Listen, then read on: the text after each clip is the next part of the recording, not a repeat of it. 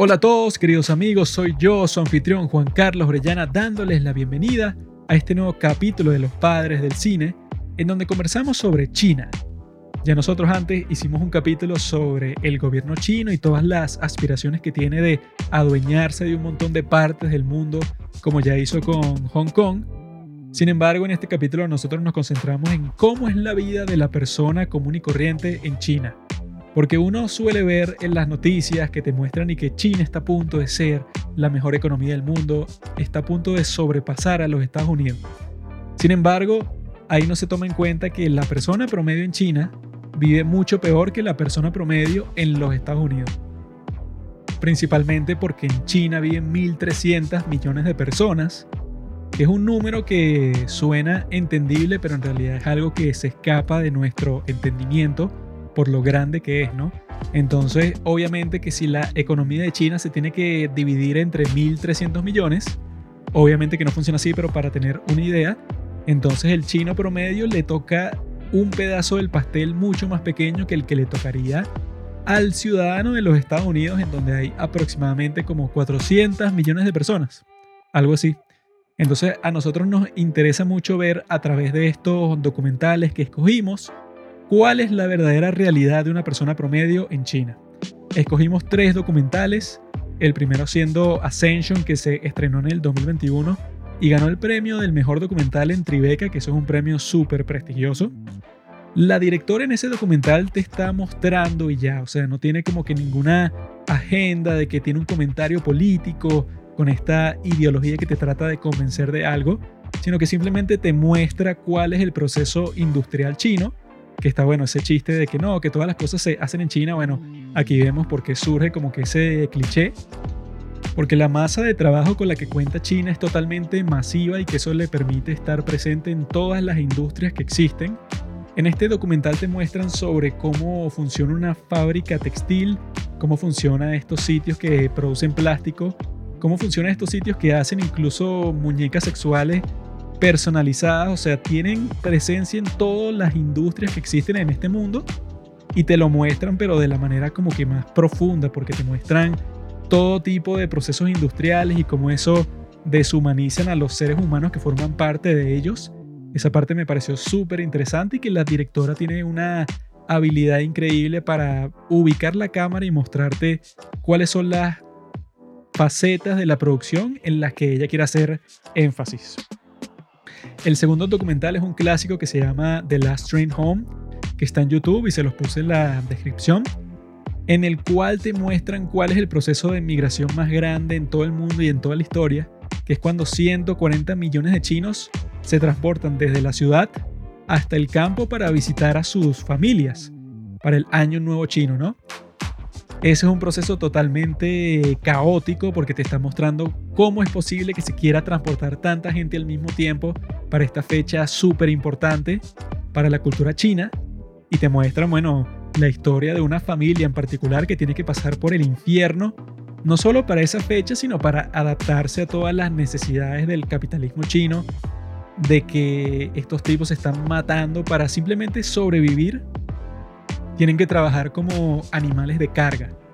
Entonces, en ese contexto, bueno, ves como eso altera completamente el tejido social de una región como China y la manera en que te lo muestra este cineasta es demasiado reveladora porque te muestra hasta los momentos más íntimos de esta familia, las peleas familiares que tienen, que llegan hasta darse golpes, o sea, es algo bastante iluminador con respecto a cuál es la vida de una persona promedio en China y el tercer documental se trata de Vote for Me, que también se los puse en la descripción, está en YouTube. Y se trata de este experimento democrático que hacen en una escuela en Wuhan y que también es completamente maravilloso. Te está mostrando como estos tres candidatos están haciendo todo lo posible por ganar, así sea totalmente inmoral. Bueno, ellos están como que totalmente sedientos de poder y que es algo muy gracioso de ver porque son niños de 8 años pero actúan como si fueran políticos que llevan 10 años en el negocio, ¿no? Tenemos estos tres documentales maravillosos para que nos den una idea de cuál es el estado general de China, porque nosotros tampoco podemos decir que, no, ya después de ver estos documentales y de leer algunos libros, ya conocemos todo el estado de China. Tampoco hemos llegado a ese nivel, pero sí es un buen primer paso conocer la visión general de todo este maravilloso e intrigante país. Así que amigos, espero que disfruten este episodio. Nosotros lo disfrutamos mucho porque aprendimos bastante investigando para él.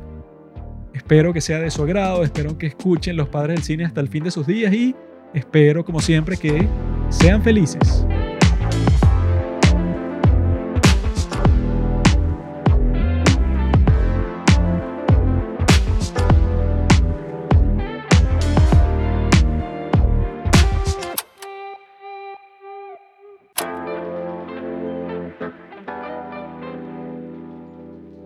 致富造福自，致富造福错法子，中国法福造福中华子，呃不，呃这不和他法子造福中国法呃是中国是造福主子，致富造福就造福，这法中国造福中国做法，那法的。 Así es que suena el chino. Yo estaba estudiando el mundo chino desde hace, no joda, como 15 minutos. Y con ese conocimiento que tuve es que puedo hacer esta imitación así flawless que para el que no esté familiarizado con el estilo de los padres del cine puede pensar que yo en realidad estaba hablando chino, pero no amigos, sorpresa, plot twist. Yo en realidad lo que estaba haciendo era una imitación de cómo suena el chino. También puedo hacer una del japonés, pero que no suena tan bien porque no estoy tan metido en ese mundo. Solo he visto unos cuantos capítulos de Terrace House. Pero es algo así como... Oh, temorodes. Oh. Algo así como que más... Un poco más como que cortado, porque verán, el chino tiene lo Ah. que llaman eso tonos. Que eso es muy difícil aprenderlo, ¿no? Si no naciste en China, tienes que aprender que si tú dices exactamente la misma palabra con un tono, es totalmente distinta si la dices con un tono más agudo, ¿no? Entonces, bueno, para los chinos es súper fácil porque han vivido toda su vida ahí, pero para uno es casi indistinguible. Entonces, como que, ¿what?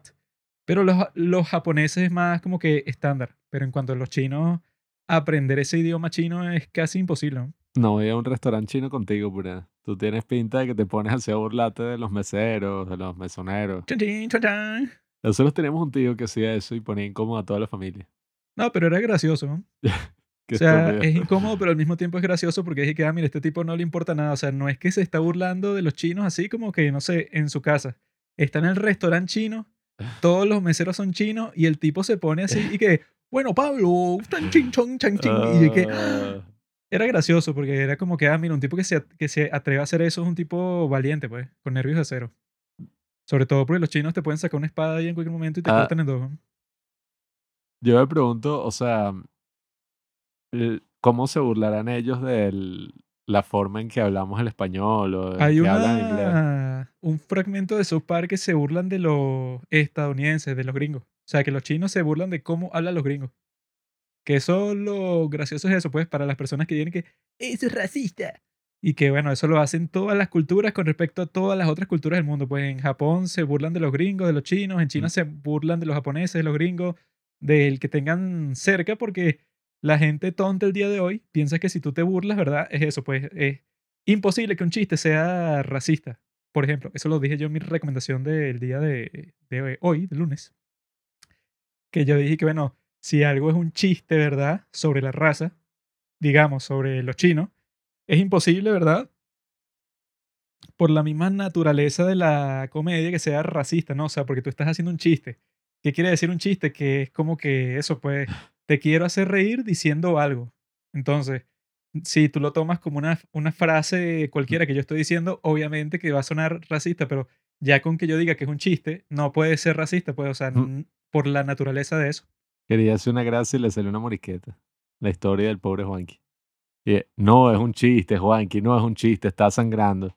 Y- Si es un chiste, eso, pues, o sea, yo creo que todo está perdonado. Si el chiste es así, eso pues súper vulgar, súper loco. Yo digo que, bueno, si es un chiste tonto, el punto del chiste es que no es en serio. Si fuera en serio, obviamente sería racista. Como no es en serio, no es racista, pero la gente el día de hoy que, no, no puede ser, Pablo hizo un chiste sobre los negros. Y que, Yo creo sobre todo si es un buen chiste. Todo bueno, está permitido. no, no, O sea, es que la gente también puede decir que, por ejemplo, esto no se lo tomen en serio, y que los negros son estúpidos, güey, y que qué gran chiste, y que bueno, eso no es un chiste, fue algo que Sí, tú dijiste. creo que esa es la diferencia. Y ajá. después dijiste que es un chiste. O sea, si es un mal chiste, bueno, ok, pero con tal de que sea un chiste. Pero si hay gente que dice que esos chinos sí son feos, ¿no? Y que bueno, Exacto. no sé dó- dónde está el chiste ahí. O sea, solo dijiste algo y ya. Sí, porque hay gente que sí dice unos comentarios malditos sobre un tema y se muere de la risa y que qué gracioso, ¿verdad? Y que los homosexuales, ¡guau! Y que, ajá, bueno, ahí no estás haciendo un una chiste observación sería, de nada. ¿verdad? ¿Cuál es la diferencia entre un negro y una pizza? Que la Ah. pizza sí puede alimentar a su familia. Eso sí es un chiste. ¿Comprendes? No, eso no es un chiste, Juan, que es una realidad sociopolítica que vive en los un Estados chiste, Unidos o el día sea, de hoy. Pero la gente el día, el día de hoy dice que, ah, Pablo hizo ese chiste. Entonces Pablo cree que los negros son pobres porque son estúpidos. Y que, bueno, se supone que si es un chiste bobo, Pablo no cree nada de eso. Pablo solo dijo un chiste y ya. El día de hoy vamos a hablar sobre China. Borras toda esa parte que... no, No, no la borro porque es la verdad. Vamos a hablar sobre China. Nosotros ya realizamos un capítulo que se llama China es la amenaza más peligrosa del mundo, algo así. Pero ese fue más sobre el Partido Comunista Chino y todas las locuras y las conspiraciones y la- los planes desgraciados que tienen para el futuro. Ese fue eso, pues, o sea, como que buscando también para explicar la razón por la cual en China no hay que sin ninguna producción de películas ni nada. Que eso, nuestra conclusión de ese capítulo fue que, ajá, para que exista una producción de arte de verdad, tiene que existir un mínimo de libertad, pero como en China eso, pues, o sea, lo han cortado completamente, entonces no existe, ¿no? El día de hoy no es tanto sobre, sobre eso, pues, sobre, sobre el gobierno comunista chino, sino este capítulo es sobre el pueblo chino, sobre eso, el campesinado, los ciudadanos, la urbanización, El ciudadano a pie. es sobre eso, el pueblo como tal, pues el folk, como dirían en alemán, la gente común y corriente. Y para eso vimos tres documentales. El primero se llama Ascension y es del 2021. es- ganó el mejor documental en Tribeca Film Festival, que bueno, uno de los festivales más prestigiosos de todo el mundo. Vimos Last Train Home, que creo que es de principios de los 2000. 2009. Y ese es considerado así como que un clásico, pues, o sea, de los documentales sobre China, porque muestra cuál es el movimiento de migración más grande de toda la historia, que pasa todos los años en China, cuando los chinos van de la ciudad a su casa en el campo para visitar a sus familiares. Y también vimos uno que se llama, ¿cómo que se llama? Es que el título es como... El, ah, ya, creo que se llama Vote for Me.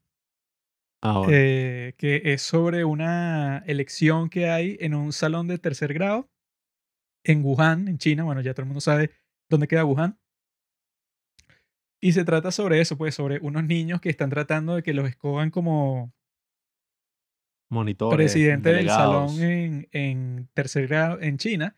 Y entonces uno piensa que, ah, bueno, va a ser como que una cosa toda y que voten por mí, amigos, por, por favor, pero no, para nada. O sea, es como que una conspiración ahí de que un muchachito le dice a otro y que, mira, cuando esta salga y empieza a dar su discurso, tú gritas y que no, que es una estúpida y eh, que mal habla y eso. O sea, como que los tipos cuando les dan esa op- oportunidad que al principio te lo dicen, pues que es un experimento, La primera elección de monitores en las escuelas de China. Los tipos te muestran como ellos, bueno, se les ocurren como 10.000 técnicas para ganar, sea como sea, pues, o sea, no, le- no les importa como que sea así, que, ah, bueno, tú das un discurso y eso, después viene la elección y ya, algo súper estándar, sino es que, mira, invita a tus compañeros a este viaje y tal, y como tú los, los invitaste a ellos, nosotros que somos tus papás los llevamos, y así todos van a querer votar por ti porque tú fuiste el que los llevaste, o sea, se vuelve como que una cuestión así toda, entre comillas, cor- corrupta, porque tampoco es tan así tan oscura, pero sí te muestran eso, pues, o sea, que los grupos así como que más pequeños, y eso, pues, o sea, de- incluso de niños, surgen como que todas esas tendencias de la democracia que surgen cuando la gente está como que yo quiero ganar sí o sí, a como de lugar, yo voy a ganar. Y fue súper entretenido. Entonces nosotros vamos a conversar sobre esos tres documentales. Pero antes, como siempre hacemos en estos capítulos que son los principales de este podcast de los padres del cine, es conversar sobre qué es lo que hemos estado haciendo con nuestras vidas. Y Pablo va a empezar porque él es el menor. El cine. es un arte. Pero la vida también lo es. Y en mi vida me he concentrado en ver todas las grandes películas que tenía.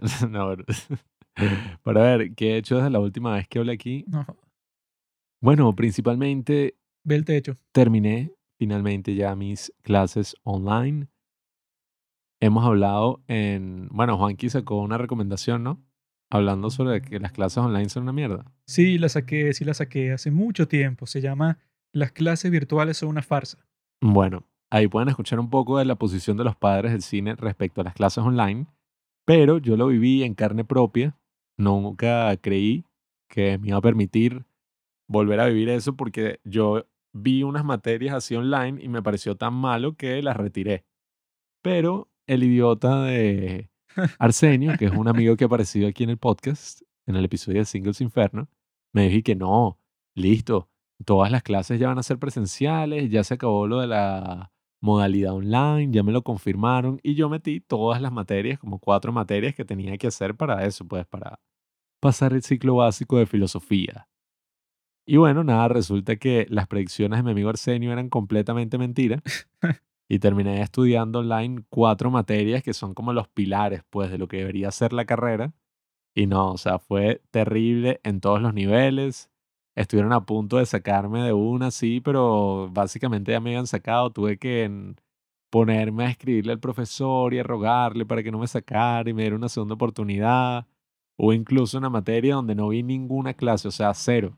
No me conecté a ninguna clase y la pasé. O sea, hice los exámenes que era una locura. Era que sí, bueno, te toca ahora hacer un trabajo de Hegel, que es como uno de los filósofos más difíciles y tal. Literalmente el día anterior lo pasé leyendo y el día que tenía que entregar el trabajo escribí una mamarrachada y una cosa toda loca que seguramente no tenía mucho sentido y bueno, pasé. Así que nada. 10 notas y lo demás es lujo. Ese era como mi gran lema, mi mantra durante estos seis meses y hice lo que tenía que hacer, hice lo, el trabajo necesario para poder pasar. No me siento orgulloso de haber hecho lo que hice, pero bueno, dio sus resultados y bueno, ya ahora que me siento como libre, libre de todas las cadenas que la sociedad impone en mí, he estado finalmente trabajando para terminar nuestro documental, que bueno, ya les hablaremos de eso, quizás, ¿no? En los padres del cine. Ya se los compartiremos, pero creo que es muy interesante hablar en este episodio de puros documentales porque, no sé, el género documental en nuestro país, todos y que, claro, ah, un documental de esto, tal, y ni siquiera es que muchísima gente los vea. Pero hay gente que piensa que los documentales son como el género más así sencillo, por así decirlo. Y bueno, si lo comparas con la ficción, en verdad, o sea, sí lo es. No necesitas como un equipo de 100 personas para hacer un documental. En una película de ficción. En una película de ficción, el director es Dios. En un documental, Dios es el director. Pero bueno, no es por hablar mal del género documental, porque, ajá, o sea, en verdad es tremendo género y se han hecho unas cosas asombrosas. Pueden ver los documentales de Bernard Herzog o documentales como The Act of Killing. Ya hablaremos de más documentales en este podcast. Pero el punto es que, nada, Juanqui y yo estuvimos grabando un documental el año pasado. Es un corto documental, dura nada más 20 minutos. Y bueno, ya finalmente lo estoy terminando porque, no sé, ajá, la gente dice que el trabajo colaborativo es lo mejor y estoy de acuerdo, pero a veces es como demasiado complicado, no sé, la gente se complica demasiado. Yo, yo lo terminé de editar en abril del año pasado, ya hace, no sé, como cuánto, nueve meses, ocho meses. Y de ahí a que, bueno, que den la plata para ver si hacemos la postproducción y le mejoramos esto y lo otro. Ha pasado demasiado tiempo, entonces, bueno, yo ya no estoy tan animado como estaba así el año pasado, pero bueno, espero ya que todo ese, toda esa emoción empiece a volver a mi cuerpo y bueno, nada, creo que lo de los documentales es un género, por así decirlo, un mundo súper, súper interesante. Creo que se pueden hacer muchas cosas ahí y esta película, eh, una de las que vamos a comentar aquí en el podcast, me hizo reflexionar mucho sobre los documentales, sobre el cine en general, ya lo comentaré en su momento, pero sí, básicamente eso, el infierno de las clases online y terminar proyectos para estrenarlo. Ya ven que el pequeño Pablo no hace nada, en cambio yo viajo por el mundo, tengo una fila de chicas fuera de mi apartamento 24/7 que por Mm. favor déjanos entrar. Puras groupies pues. Eh, Ah.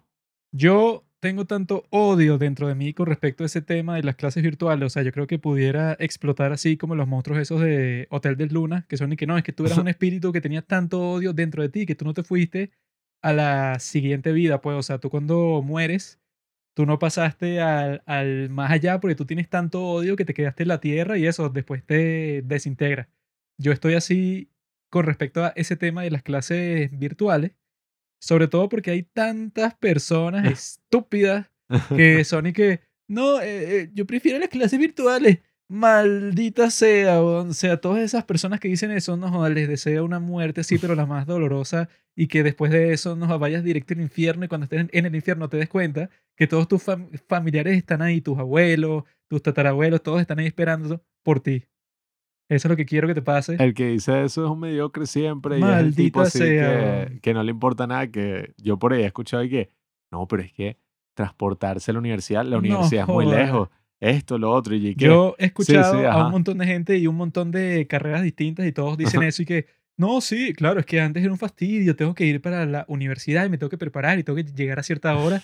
Ahora yo aquí en mi casa me conecto a cualquier hora y escucho, bueno, te cuentan como que una farsa de lo que en realidad pasa cuando tú escuchas una clase virtual, porque yo también estaba viendo dos clases virtuales, ¿no? Entonces tú te conectas al Google Meet, nadie comenta un carajo, todo el mundo está más pasivo imposible, a menos que el profesor eso pueda, o sea, como que te pregunte a ti directamente, que eso nunca pasa, porque los profesores en esta situación también quieren poner que si el mínimo de esfuerzo posible, entonces no te van a preguntar nada, sino que lo que van a hacer es eso, pues, o sea, decir simplemente eh, como que un discurso de dos horas, todo el mundo se desconecta, nadie entendió nada, nadie le importa, la gente lee, hace su maldito trabajo y lo envía, ¿no? bueno, respecto a eso rapidito, hubo, perra.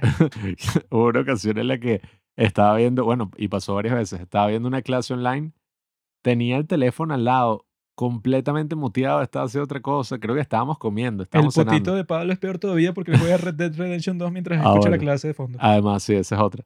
Pero bueno, aquí no estaba jugando Red Dead, sino que estábamos cenando y yo lo que hice fue que tenía el chat abierto y cuando alguien decía sí o entendido, ah, sí, todo claro, Tú yo lo comentaba lo mismo. y que sí, porque el profesor, como que su técnica era preguntar y ¿entendieron?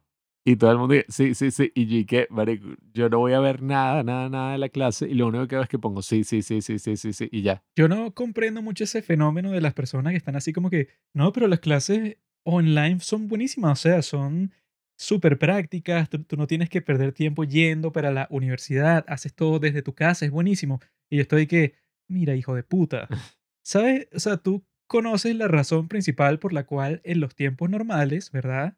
En el 2019, la gente pensaba que todo lo que era online, o sea, todas las universidades virtuales que ya existían antes, eran para estúpidos, pues, o sea, eso era como que la versión así para el tonto, que bueno, que tú te puedes graduar de esa forma, pero no tiene ni de cerca el, me- el mérito que tendrías si tú te gradúas de la manera tradicional.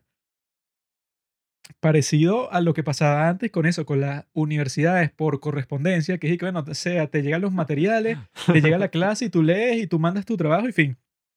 Nadie se tomaba en serio eso porque era que, bueno, tú no estás involucrado ahí. O sea, tú estás en tu casa como un tonto, te llega toda esa basura, eso que tú, que tú llamas clase, ¿no? Y tú haces tu vaina por tu parte, haces tu trabajo o tu examen o lo que sea y eso, tu proyecto, si estás estudiando una cuestión así como programación, ¿no? Y tú eso después lo entregas y fin, o sea, como si eso fuera el límite de todas las cosas que se hacen en la universidad, que si eso es así para ti, no deberías estar ni estudiando, porque si es por eso, tú puedes hacer casi todas esas cosas, o sea, si tú en realidad puedes hacer todas las labores que tú harías en la universidad desde tu casa, entonces tu universidad era una porquería ya desde el principio, porque el punto de toda la cuestión es eso, pues, o sea, que tú socialices, que tú eso, tengas relaciones con tus profesores, que eso no va a pasar virtual, eso es imposible. Hay un montón de gente que está que, no, eso en realidad tú podrías eh, reemplazar absolutamente todas las experiencias que tú tienes en la universidad, lo podrías hacer virtual fácilmente. Pero lo que esconde todo eso es que esas personas simplemente, ok, esto obviamente que te hace más fácil la vida, porque obviamente que es cien mil veces más fácil que tú desde tu casa eso, pues hagas todo tu trabajo y nunca tengas que salir y nunca tengas que ver la clase o, o hacer que sea una exposición o que sea un examen, pero real, pues no hay que te estoy viendo, o sea, el profesor te está viendo por la cámara, no sé, para que no busques la respuesta por internet. O sea, obviamente que toda la situación es más cómoda, entre comillas, ¿no? Y entonces la gente para justificar la razón por la cual les gustan más las clases online, entonces se inventan todo eso, pues que no, es casi lo mismo. Entonces hay un montón de gente así que yo pienso que muchos de esos entran en esa categoría de las personas que son y que, no, sí, bueno, por internet todo es mejor. O sea, tú tienes acceso a todo y estás en contacto con tu compañero y con tu profesor y tú ves la clase, todo es mejor, todo es más cómodo.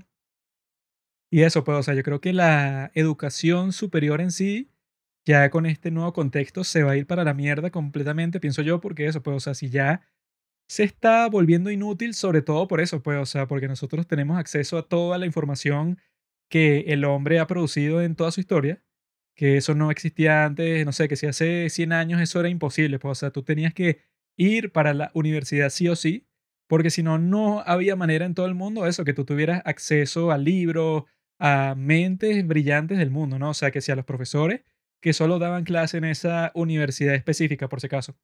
Eh, no, por ejemplo, por si acaso no. y en el día de hoy es que, bueno, eso ya no existe porque tú solo con YouTube tienes acceso como a 100.000 clases de filosofía, en nuestro caso, que si de 100 genios distintos. Y eso, pues, o sea, si fuera por lo que te ofrece la universidad online, todo eso te lo ofrece ya gratis el Internet, estúpido.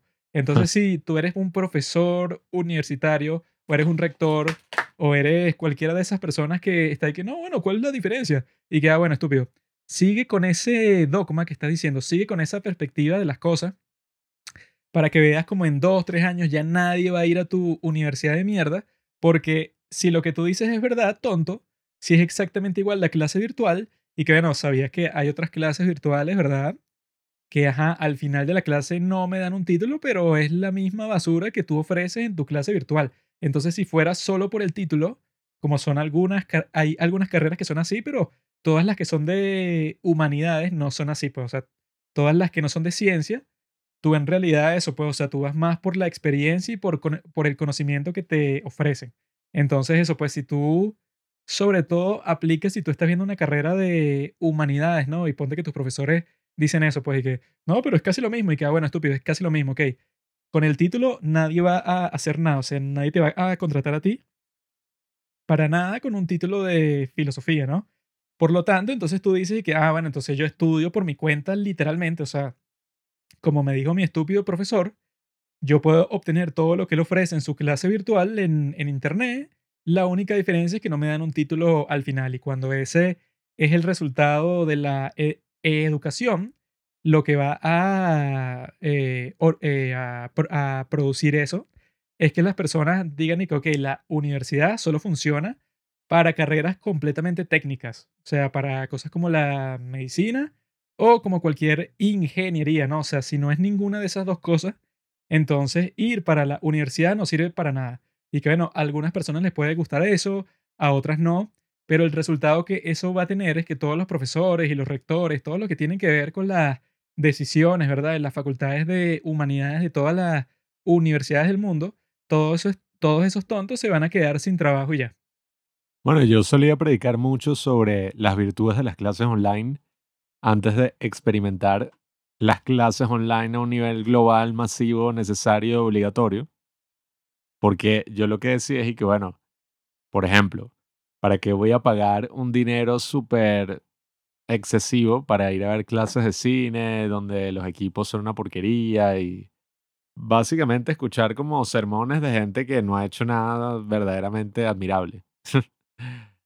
¿Cuándo me puedo meter en internet y veo, no sé, una masterclass de Martin Scorsese, una masterclass de Werner Herzog, que es casi lo mismo, pues, o sea. Bueno, eso pues, o sea. Unos sermones. Como eso es verdad, al mismo tiempo eso los profesores de humanidad de todas esas cuestiones no les conviene decir eso, ¿no? Claro, lo es que... tú estás diciendo, o sea, ellos tendrían que irse por lo opuesto, decir y que no, no, no, o sea, esto es totalmente distinto es que... cuando estás aquí en físico, pero los profesores que eso, que con los que nosotros hemos interactuado, son y que, no, bueno, pero es casi lo mismo y que, bueno, a ti particularmente es al que menos le conviene que eso sea verdad. Entonces no sé por qué lo estás diciendo. Todo el punto de eso de las masterclass y tal era y que, wow, vas a tener acceso a un conocimiento que, no sé, de las mayores mentes de nuestra generación, pero incluso si una masterclass puede ser productiva y puedes aprender una que otra cosa, yo que he pirateado muchísimas masterclass y las he ojeado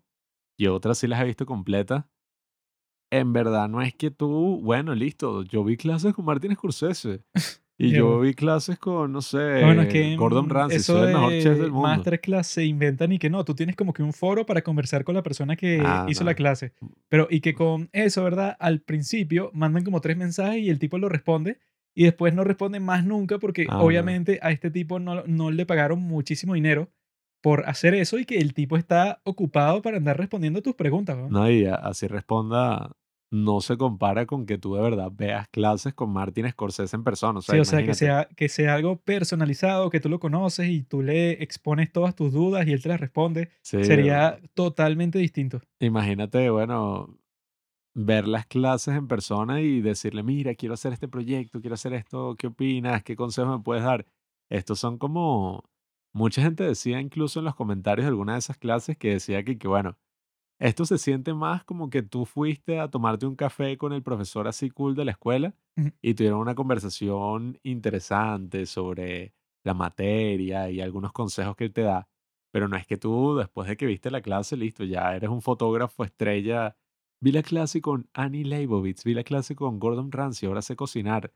Vi la clase, o sea, Sí, y los que, y los que pretendan que sí es así, o sea, eso, si pones el ejemplo que tú pusiste, se ve que es todavía más absurdo, pues, o sea, que tú lo puedes decir que no, es casi lo mismo eso, ponte que tú estudias programación o cualquier cosa así técnica, entonces tú dices que no, es casi lo mismo que yo escuche la clase en el salón a que la escuche en mi casa, pero eso, pues, o sea, si lo ves desde la perspectiva que tú dijiste, es y que es, ah, weón, o sea, si tú aprendes en persona, no sé, con Bill Gates, o sea, que es el tipo, bueno, que tiene toda la experiencia del mundo, eso, en el ámbito del software, sería completamente distinto que, que no, bueno, yo vi un video de YouTube en donde el tipo Mm. habla sobre su trayectoria y tal, y que, bueno, si él fuera tu profesor en la universidad y tú lo vieras, ponte que si tres veces a la semana, por tres Mm. meses, creo que la experiencia sería muchísimo mejor que, que no, yo he visto todas las charlas de Bill Gates que están en YouTube y eso es exactamente, exactamente lo mismo que si yo lo viera en la universidad.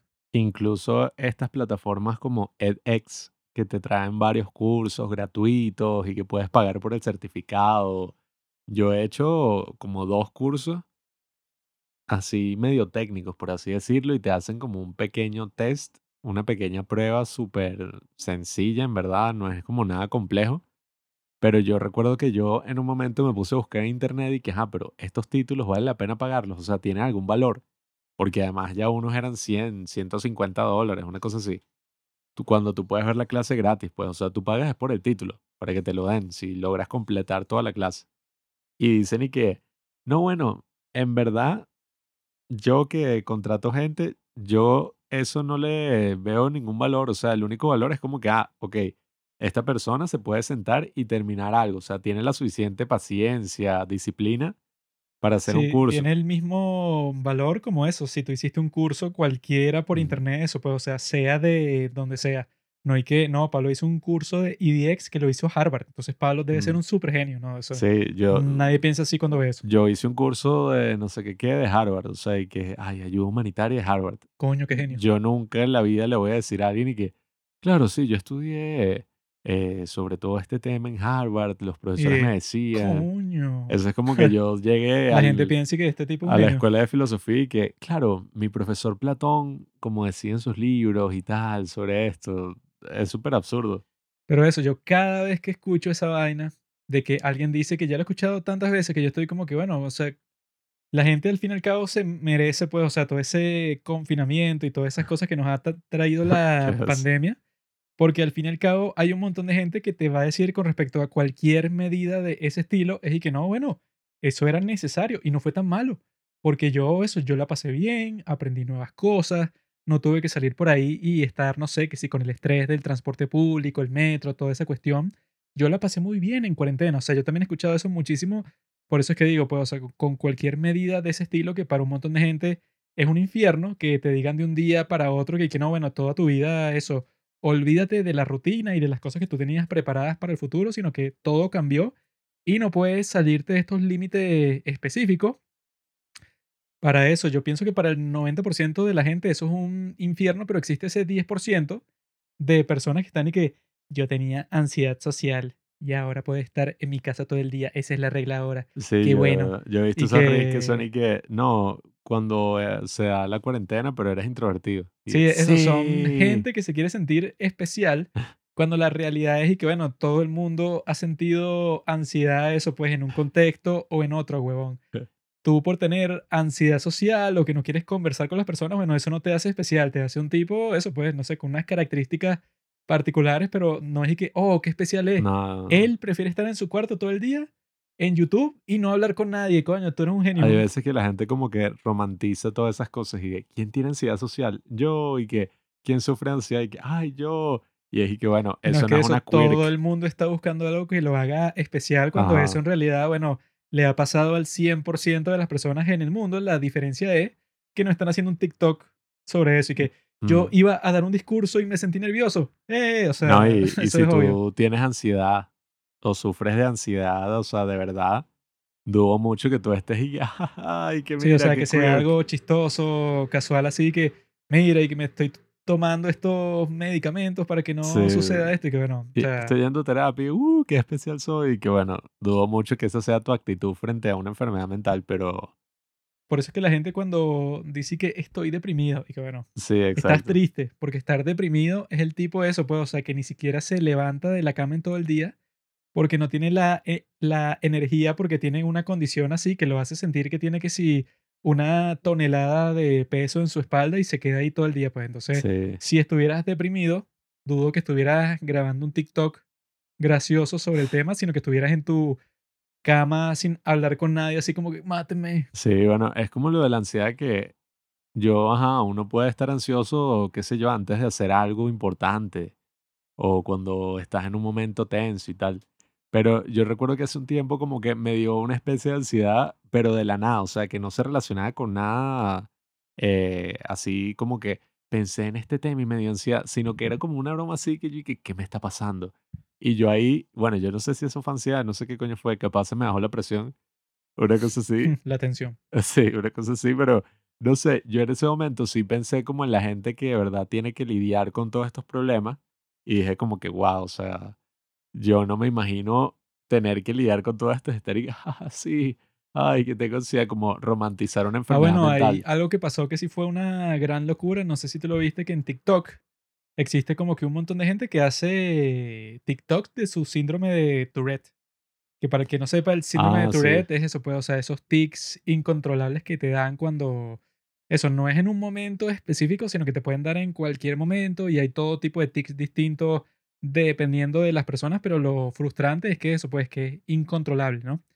Entonces, hay un fenómeno todo extraño con respecto a eso en TikTok, porque ah, la gente, ¿verdad? Eh, se pone a ver un montón de TikToks de gente con Tourette, ¿no? Eso pues ponte que un tic sea que tú dices una palabra que si, no sé, pizza, así, o sea, que la gritas de repente, eso sin ningún contexto, ¿no?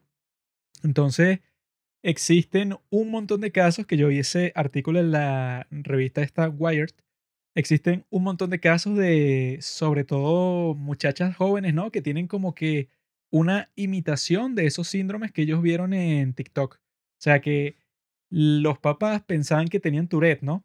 Pero los llevaron para el doctor y el doctor lo que les decía que no, esto no parece síndrome de Tourette porque ya yo he visto como 100 pacientes que lo tienen. Esto parece más como que una cuestión psicológica toda extraña de que su hija vio un montón de TikToks y entonces está sin querer imitando los tics que vio en TikTok. Así, pero, com- pero compulsivamente. O sea, Parece no, la vaina de South Park. es que no lo está haciendo conscientemente. O sea, para la persona que le está pasando, pareciera que puede tener TikTok. eh, TikTok que tiene Esa es la nueva enfermedad mental. Tourette, pero en realidad no lo tiene eso porque no tienes eso, pues como que los valores biológicos que lo indican, pero la persona eso, pues tiene un montón de tics, pero cuando te pones a ver eso, pues o sea que todas esas personas tenían en común que habían visto un montón de TikToks de personas con Tourette y tenían exactamente los mismos tics. O sea que eso para una persona con Tourette no le pasa, pues, o sea, tú no imitas los tics de los demás, sino que su origen tú no lo conoces bien, pues, o sea, puede ser algo como que totalmente misterioso. Pero estas niñas era exactamente lo que veían en TikTok, lo que les pasaba a ellas en la vida real y pasó durante la cuarentena. Ay, ¿cómo? ¿Pero Entonces, se les quitó? no sé, o sea, lo que decía en el artículo es que les pasó, o sea, que, le, que ya tenían varios días con esos tics constantes así y que estaban preocupados, pero cuando se dieron cuenta que era eso, bueno, pensarán que, ok, deja de ver TikToks y se te quitará, que supongo que fue lo que pasó. Pero eso, pues, o sea, y ves que tiene ese efecto totalmente intenso, que tú estés imitando eso, pues, un desorden cognitivo como es el, tu- el Tourette, y tú lo imitas, pero es sin querer, pues, o sea, no es consciente que lo estás haciendo, pero tú como que adoptaste ese comportamiento después de ver, ponte, no sé, como 20 TikTokers que se están grabando cuáles son sus tics, que también es un poco raro, pero bueno, lo hacen en TikTok y todo el mundo, y todo el mundo lo ve porque para que le pase eso a un grupo es que deben existir que si millones de personas que lo están viendo, que no les pasa eso, pero a un grupo pequeño de gente sí les pasó. Yo lo que estaba haciendo eh, y de tres horas de ha sido simplemente leer, como siempre hago, y Don trotar. Quijote, Don Quijote de la Mancha. Yo troto y me paro como a las once y media. Y mientras me visto y toda esa cuestión, eh, estoy trotando en el patio del edificio como a, a las 12 y algo, 12 y cuarto, 12 y media. Y bueno, le he hecho todo el esfuerzo y tan tan. Ya estoy así como un Adonis, como Cristiano Ronaldo, o sea, solo trotando. Tengo el cuerpo así como de Hulk. Y bueno, eh, hago eso Menos lunes. mal que esto es solamente audio. Sí, bueno, como, como- como es audio, tú puedes pintar cualquier Podemos- realidad que se te ocurra. Podemos decir lo que queramos. Lunes, miércoles y viernes estoy trotando y tal. Estoy haciendo, bueno, ya lo verán eso también, pues el podcast que estamos haciendo sobre el hospital JM de los Ríos, el hospital de niños. También lo vamos a pasar por nuestra cuenta de Instagram de los padres del cine para que vean eso, porque eso sí se relaciona mucho con este podcast, pues, o sea, porque está hecho de la misma forma que se han hecho nuestros capítulos de edición especial, que es así con una edición estilo Radiolab. No sé si conocen Radiolab, pero que es así, pues como que enfocándose en los momentos así como que más importantes de un montón de entrevistas que hicimos y que todo tenga música, que sea súper dinámico y tal, para mos- mostrar como que toda esta realidad. O sea, en ese sentido es también un documental. Y las cosas que he leído, estoy leyendo la biografía de Douglas MacArthur, el gran general. Y lo que leí ayer es que el tipo tuvo un viaje de nueve meses con su padre. Que el tipo y que, no, y que él fue a ser un espectador de la guerra de Japón contra la Unión Soviética, ¿no? Contra Rusia en ese tiempo, porque eso creo que fue que sí en 1908, no sé, una cuestión así. Y entonces este Douglas MacArthur con su padre, que ya era que sí el super general, a los tipos, ¿verdad? Cuando le di- dieron ese trabajo de ir para Japón, el tipo hizo como que un reporte, ¿verdad? De toda la guerra y cuáles iban a ser como que sus consecuencias para toda la región y para los Estados Unidos. Entonces, como el tipo supuestamente hizo un buen trabajo con eso, le dijeron y que bueno, entonces tú como hiciste eso, pues, o sea, exactamente lo que nosotros queríamos y más todavía. Entonces te vamos a mandar un viaje de nueve meses por todas las colonias de toda Asia, o sea, por la Filipinas, Singapur, Hong Kong. Vas a viajar por todas partes para, para la India, por toda África, pero no viajar como turista, pues, o sea, sino que tú vas a tener reuniones, pues, o sea, con todos los jefes de Estado, vas a ver los sitios más importantes de todo el país, porque tú nos vas a dar un informe de toda la situación colonial del este del mundo, pues, desde la India hasta toda China y todo eso, pues, o sea, que China en ese tiempo tenía como mil países que querían cortarle pedazos para que formaran parte de su propio imperio, ¿no? Y el tipo ese, Douglas MacArthur, pasó nueve meses eso, con esos viajes con su padre y el tipo dice que, que fue el momento más influyente de toda su vida, porque imagínate eso, pues, o sea, que tú pasaste nueve, nueve meses con tu padre, pero no viajando así como un turista cualquiera, sino que tú fuiste para como para 30 países distintos. ¿Y ¿Pero qué edad tenía? Tenía creo que como 27, 28 años y su padre Ah. como 50. no sé. Yo creí que, que, 40 y algo. era un niño, una cosa así. No, no, o sea, el tipo ya era parte del ejército también y lo mandaron, ¿verdad? Como una misión del ejército de estar con su padre, pues. Como el Ah. tipo era general Y fue que, bueno, tú vas a acompañar a tu padre y vas a ir a todos estos sitios y vas a conocer a, eso, a todos los jefes de Estado de todos los sitios para donde tú vayas. Y él dice que esa fue la experiencia más influyente de toda su vida porque él después eso, una de las cosas más importantes que él hizo, que no he llegado hasta esa parte, pero que él fue como que el gobernador supremo de Japón. Después de la guerra fue que, bueno, Douglas MacArthur, tú eres el tipo que está encargado de todo el país. O sea, como nuestro ejército está aquí, como los tipos perdieron la guerra, los tipos, todos los japoneses de todo el país tienen que hacer literalmente todo lo que tú digas. Aquí no hay elecciones, un carajo. Él fue Tú eres responsable el del maestro anime, supremo. Del hentai, de todas las cosas que vendrían después. El tipo tenía toda la libertad del mundo, ¿no? Y él después le dieron que si el premio más alto que te pueden dar como un japonés, o sea, que te lo ponen que si el emperador de Japón, porque el tipo eso, pues, o sea, siendo el líder supremo, el tipo no se puso y que me voy a vengar de ustedes y ahora todos van a sufrir, sino que el tipo en realidad construyó el Japón del día de hoy, él solo. La cultura kawaii. No, no hizo eso, Pablo, no hizo eso. Bueno, todas esas figuras prominentes de la historia siempre tienen como una historia. Bueno, disculpen usar la palabra redundantemente, pero siempre tienen como esas anécdotas de los viajes por el mundo. Que si, bueno, no sé si en la actualidad sea tan común, pero yo estaba leyendo que si la de Roosevelt, Theodore Roosevelt o. Sí, otras, no sé, Simón Bolívar, que es y que, claro, él viajó por todas estas ciudades y vio las distintas formas en que todo el mundo vivía Por eso es que yo y pienso tuvo una perspectiva cosmopolita del mundo. si yo hubiera nacido en Estados Unidos, me hubiera encantado estar en el ejército de los Estados Unidos, Mm, porque eso te da todas las oportunidades del mundo y tienes que ser una Ah. salud física Este excelente. pana le lavaron el cerebro. Tienes el riesgo de la muerte, pero bueno, eso también la tienes en la vida común y corriente, ¿no? Este, bueno, aprendes todas las cosas del mundo, es gratis y te pagan. O sea, es que sí, perfecto. Pues este tipo le dieron todas las oportunidades del mundo por estar en el, e- el ejército. Pero en esos tiempos ese ejército era más emocionante que el día de hoy, pues, porque en ese caso, que bueno, eso, pues, o sea, tú vas a estar como soldado en todos los campos de batalla del mundo que hay.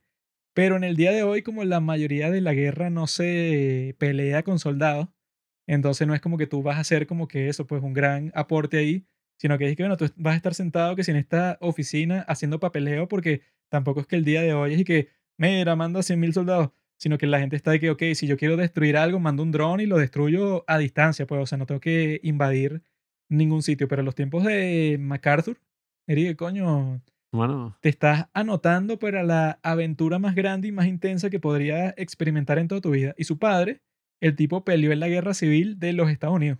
Te puedes poner a hacer ejercicio en un gimnasio y a, coye, ahorrar o hacer un trabajo que te obligue a viajar por el mundo. Si me escriben al DM, yo les enseñaré cómo, porque evidentemente tengo toda la pinta, pues, de alguien que ha viajado por todo el mundo, Bueno, tiene todos esos ahí trucos. también sería perfecto para todas esas personas que dicen que su sueño es viajar. Bueno, ¿qué más viajes vas a tener como en el ejército de los Estados Unidos? Qué mierda. O sea, te pueden mandar a Irak o a Afganistán, bueno, ya no, pero hace unos pocos años.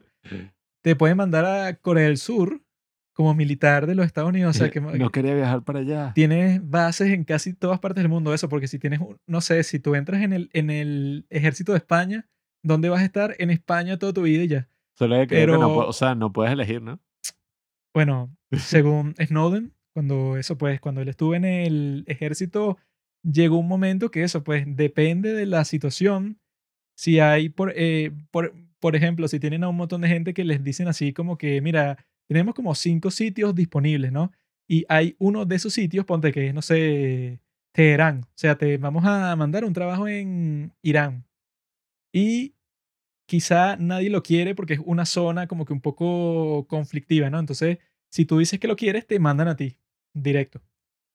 Si hay que si una posición, ponte, no sé, para que tú ayudes a una base que está que si en Suiza, todo el mundo va a querer estar ahí porque es que sí, yo quiero espiar ahí, o sea, porque es que sí, el sitio más cómodo del mundo.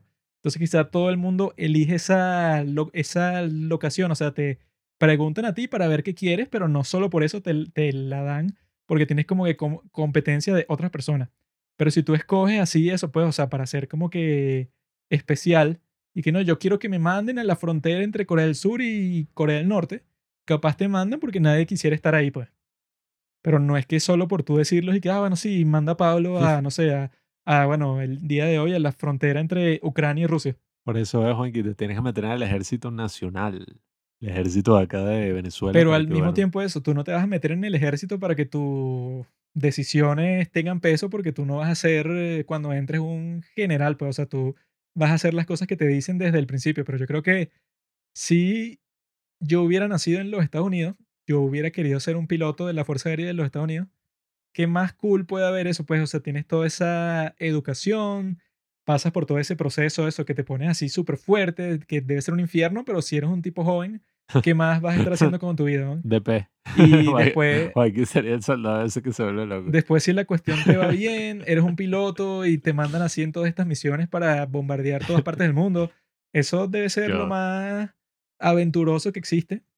Por eso es que esa autobiografía de Douglas MacArthur está fina, porque eso, otra persona que hizo una gran autobiografía, bueno, no fue una autobiografía, pero fue un recuento, pues, o sea, de, su, de una hazaña de su, vida, fue Julio César, el tipo, bueno, tiene que ser el tipo más cool de toda la historia, sí o sí, porque él escribió, ¿verdad?, esos múltiples libros de esta forma, ¿no? El tipo estaba que si en una campaña militar para conquistar todo lo que el día de hoy es Europa, ¿no? O sea, todo lo que es Francia, Bélgica, Holanda, que en esos tiempos obviamente que no se llam- llamaba así, ¿no? Pero es el mismo territorio. El tipo, ¿verdad? Tanto primavera, verano, otoño, el tipo estaba haciendo todo tipo de batalla para conquistar todo eso para el imperio romano, ¿no? Y el tipo cuando era invierno estaba en sus cuarteles de invierno que no atacaban a nadie porque es muy difícil tener cualquier tipo de, ba- de batalla du- durante invierno, ¿no? El tipo en sus cuarteles de invierno escribía el recuento de todas las cosas que él hizo ese año.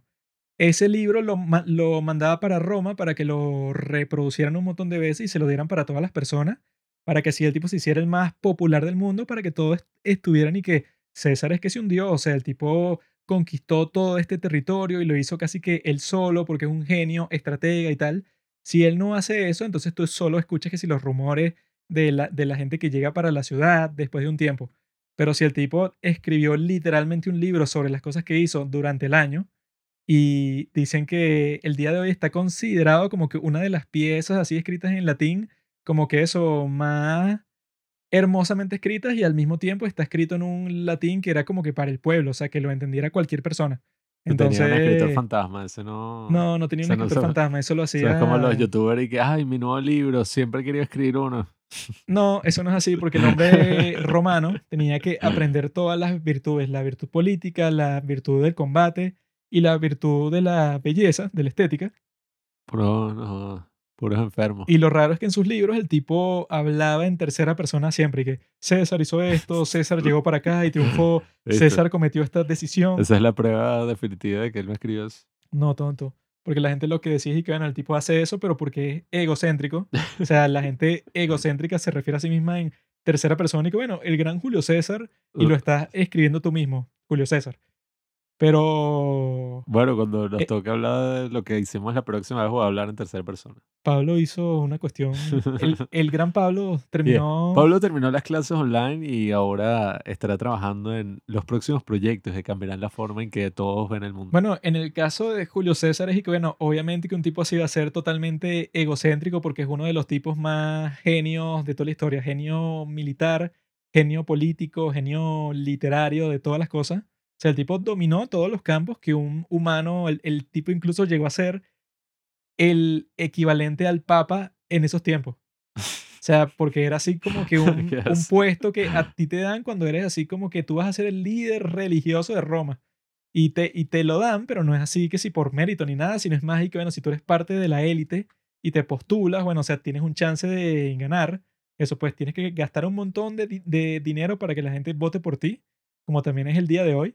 Y el tipo ganó pues el cargo así que sí de eso, pues, o sea, era el funcionario religioso de más alto rango de toda Roma. Que así que como también es el día de hoy que el Papa.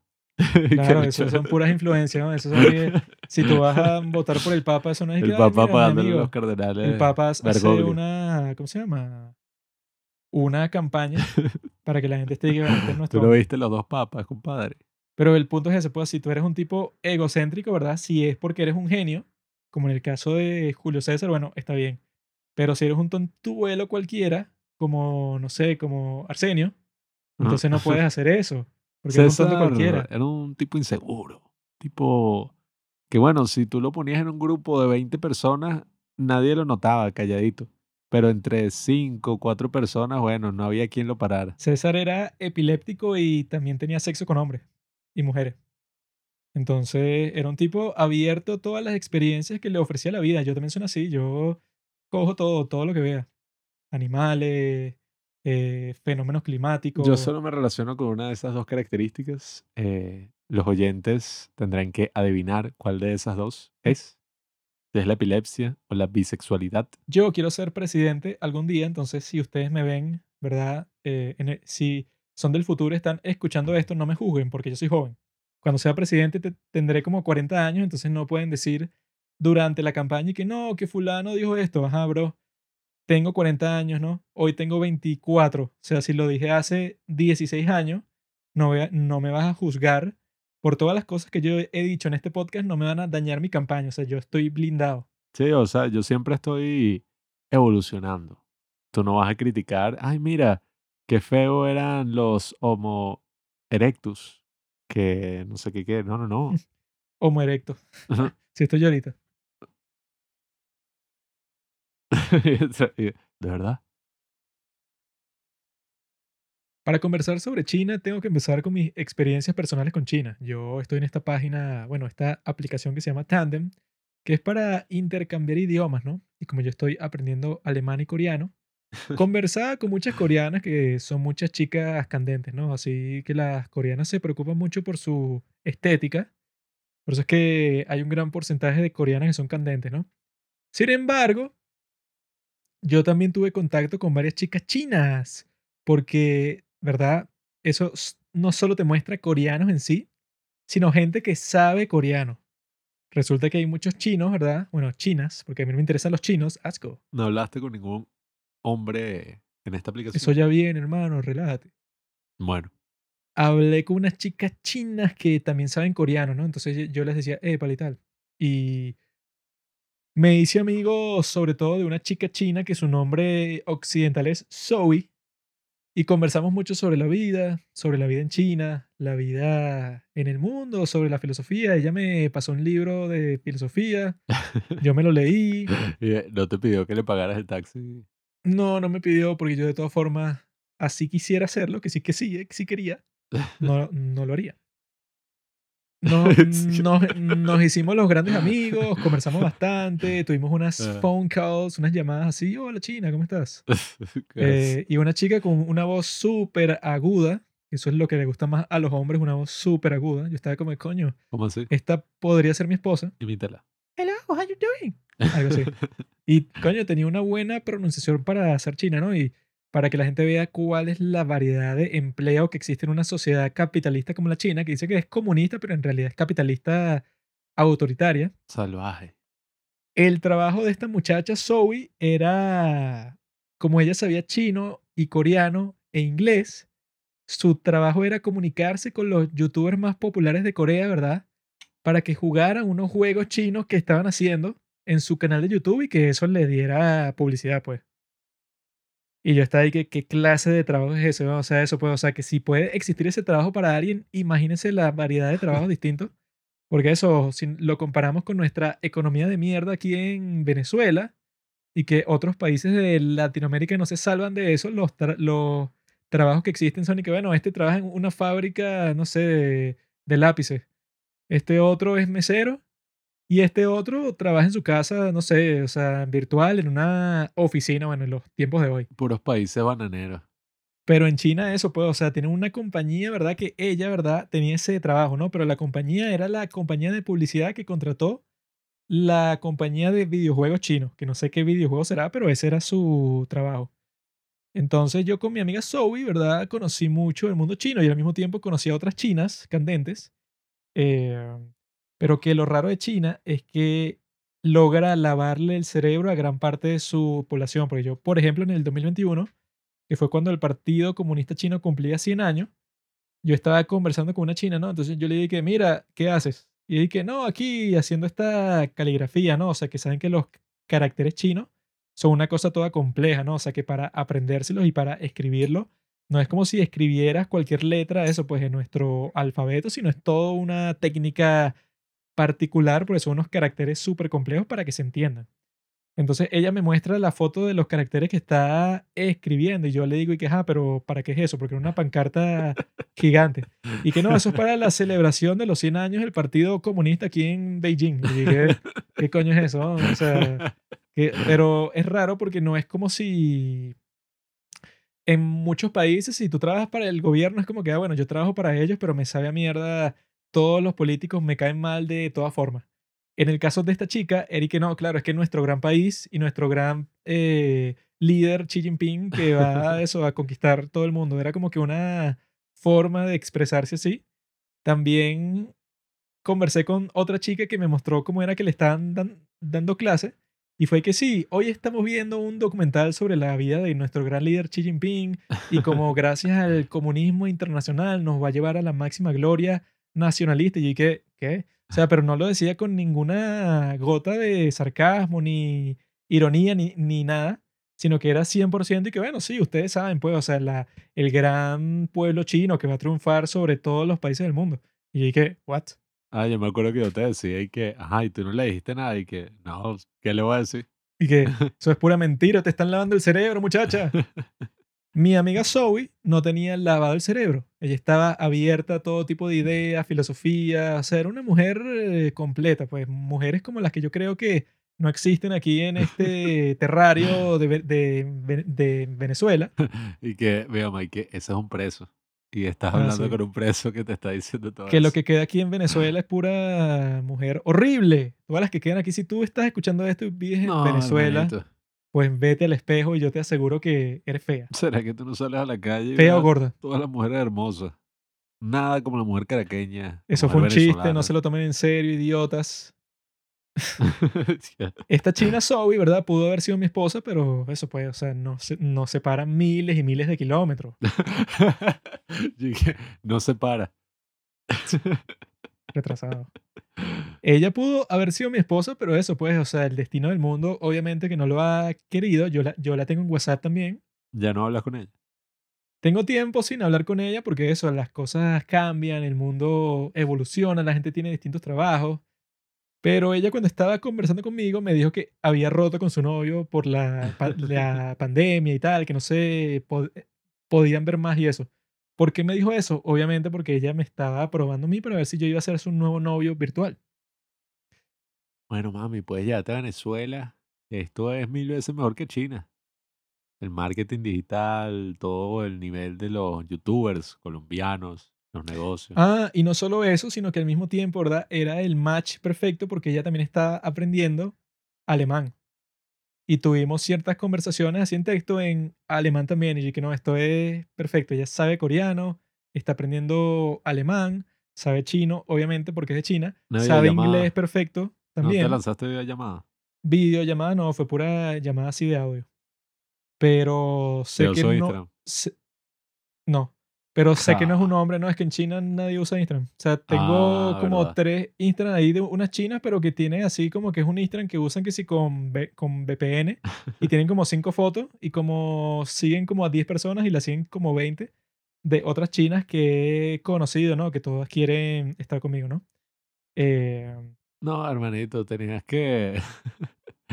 si no te lanzaste una videollamada o una cosa así, bueno, la otra experiencia que tuve ahí de China fue con un muchacho ahí, ¿verdad? Que yo con una de las chicas con las que conversé me dijo así por Instagram que mira, hay un chamo en mi clase, ¿verdad? Que él que está haciendo un proyecto para una organización del gobierno. Y él tiene que entrevistar a extranjero. Obviamente, él como un chino no conoce ningún extranjero, pero como yo te conozco a ti, te iba a preguntar a ver si puedes conversar con él por, por teléfono con Tandem. O sea, que Tandem tiene una opción así, eso, pues para tener llamadas, ¿no? Y que bueno, fino. O sea, yo dije, ah, pero ¿cómo funciona y tal? Y que no, él te va a hacer unas preguntas de una entrevista para ver cómo los extranjeros perciben a China desde sus respectivos países. Y yo dije, ah, bueno, fino. Entonces el chino este me hizo un montón de preguntas ahí sobre de que no, ¿cuál fue tu primera relación con China? Entonces yo le conté la historia de como yo como a los 10 años yo hice una exposición sobre China. en mi colegio, ¿no? O sea, que sí, no sé, como en segundo grado, no sé. Y esa fue mi primera exposición de todos los tiempos. eh, así con un tema, ¿verdad? Que era como que te ofrecían, no sé, como 15 países. Y entonces iban así por fila para que cada uno escogiera cuál es el país de que tú vas a hacer la exposición. Y yo cuando le dije eso a mis padres fue todo un show, fue que no, entonces vamos a comprar todo lo que tenga que ver con China, revistas chinas, eso pues, no sé, que si una feria china aquí en Caracas, y que no, vamos a ir para allá y compramos que si un abanico chino, todo lo que sea chino para que tú lo lleves para tu exposición, ¿no? Entonces yo compré toda esa vaina. Y yo también tenía un amigo chino en el colegio, o sea, que eso fue solo en esa época, porque yo creo que el tipo se devolvió a China. Ah, yo tenía con un su amigo- familia, ¿no? No será, bueno, yo tenía un amigo japonés. No, no, este era un chamo chino que está en nuestro colegio, que eso, pues el chamo era así que sí que, no, yo veo todos estos shows chinos así porque hablaba de una forma un poco extraña, porque eso, pues, o sea, no sé su historia de vida, pero el chamo vino de China para acá, ¿no? Mm. Y entonces yo con toda esa influencia de China, yo se la conté al, chi- al chino este. Y él después me hizo unas preguntas, ¿verdad? Y que sobre cómo ves tú a China, eso pues como que geopolíticamente. No Y le- yo- eh, grabé un podcast de tres horas diciendo de por qué son No, la yo le mayor dije de- que no, yo te voy a hablar honestamente 100% y que yo pienso que geopolíticamente los tipos tienen una... O sea, dan una percepción terrible, porque son estos tipos, eso pues, o sea, que se la quieren dar que son los dueños del mundo y se ponen así desgraciados con todo el mundo diciendo que vamos a invadir Taiwán y tienen problemas con Estados Unidos. Y no solo eso, sino que le dije que eso, pues, o sea, es como que el país que todo el mundo, sobre todo aquí, o sea, en Venezuela, ¿verdad? Lo ven así también como una amenaza y como un sitio totalmente dictatorial, pues, o sea, si tú le preguntas, yo creo que casi cualquier persona de aquí sobre China te van a decir que no, bueno, todos los que viven ahí son esclavos del gobierno chino, pues. O sea, tienen una tenía- percepción súper negativa. Yo tenía, bueno, hablé con un señor ahí en el taekwondo, un viejito, como el abuelo de uno de los niños ahí. Y él y que, no, yo trabajaba en no sé qué. Y yo me hice amigo de un chino que quería aprender español. Y él me enseñaba a mí como cosas de chino, de lenguaje. Y él me dijo y que no, nosotros teníamos que hablar en secreto. Porque en esa época y que no, si eh, lo veían hablando conmigo, ya de una lo podían devolver a China y que en las construcciones eh, él decía que era una porquería, o sea, no les pagaban nada. Y él les dijo, y que, ajá, ¿y por qué tú no, o sea, renuncias y te vas, no sé, te quedas aquí en Venezuela, qué sé yo? Y el tipo, y que, no, es que tiene a mi familia allá. De bola. Una broma así, que, ¿qué? Ah, El chino no se esperaba, ¿verdad? El chino que me estaba entrevistando no se esperaba cuando yo le dije que, mira, yo me leí una, bio- una biografía de Mao. O sea, Mm. yo sé toda la historia de todo tu país. Entonces, cuando yo le digo eso a él, él dice, ah, bueno, pero entonces, ¿qué piensas tú de Mao? Y yo lo que le dije que un maldito enfermo, genocida, psicópata, criminal, ¿A quién yo desgraciado, de puta. El diablo. Yo en realidad no le dije eso, era, era lo que estaba pensando Tú yo. un líder de su país. Yo lo, yo lo que le dije que, bueno, en realidad Mao hizo que sí uno de los peores trabajos como un líder que yo he visto en, todo, en toda mi vida, cuando al mismo tiempo tenía gente en el Partido Comunista que no era un maldito genocida, pues, o sea, que era gente que, ajá, era comunista, pero gente que tenía como que unas políticas así como que normales, pues, y que, bueno, vamos a darle, no sé, que si unos préstamos a la gente de eso del campo para que pro- produzca bastante, vamos a hacer como que estas iniciativas en la ciudad al mismo tiempo para que existan un montón de trabajos distintos. O sea, existía un montón de gente dentro del partido y se lo dije con nombre y todo, que si Li- Liu Xiaoxi y Champel King, o sea, sí, o sea, que sí un montón de nombres así. Y yo les dije así, pues, y que bueno, estos tipos tenían como que mucho más mérito, tipos como Chou Lei, tenían mucho más mérito que el maldito de Mao, pero el tipo como que monopolizó todo el poder y realizó un montón de, de, de desastres. Entonces, o sea, me decía así como unos tipos de preguntas así y que no, bueno, del 1 al 10, ¿cómo percibes tú a China así? O sea, ¿cómo pensarías que en donde tú vives percibe la gente a China? O sea, tanto tu percepción personal como la de la gente que te rodea. Y yo le dije, bueno, mi percepción personal es como un 2 y la percepción de la gente que me rodea es como un 4, no sé, máximo un 5.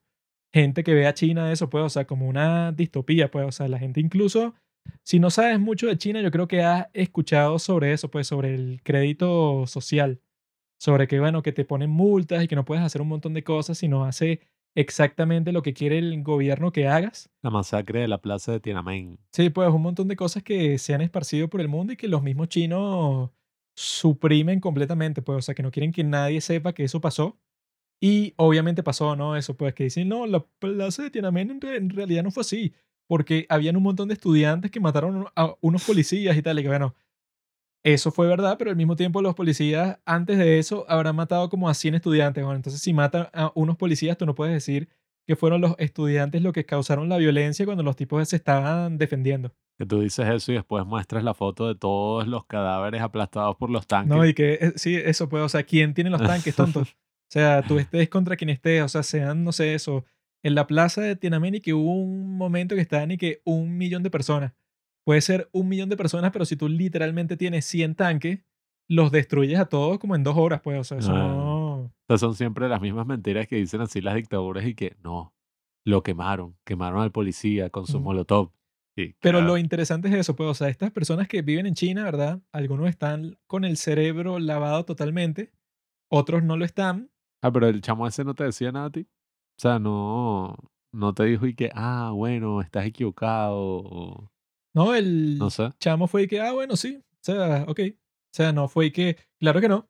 El gran Mao, o sea, porque yo no esperaba así una reacción y que, no, bueno, tú estás totalmente equivocado porque en realidad Mao ha sido nuestro mejor líder, ¿no? O sea, fue que, ¿por qué piensas eso? Y que no, bueno, porque yo leí su biografía y tal, y yo pienso que el tipo, bueno, hizo un desastre con todo lo que hizo, que sí, en toda su vida. Y fue que, ah, qué loco, ¿no? Y ya, y eso, pues, o sea, pasó para la siguiente pregunta. Pero el punto es, de toda esta historia es que... No sé cuál es.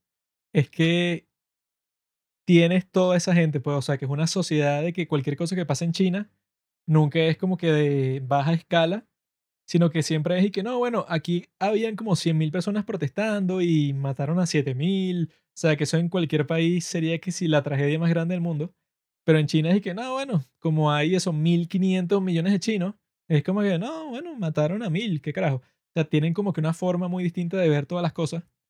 eh, y que en este caso se ve, pues, o sea, que si tú en un país como el nuestro, pues, o sea, como Venezuela, que somos como 23 millones de personas, puedes tener opiniones distintas sobre todos los asuntos del mundo, puedes tener un montón de gente, pues, que eso, pues, o sea, cada pregunta que tú le hagas, vas a recibir una, una respuesta totalmente distinta.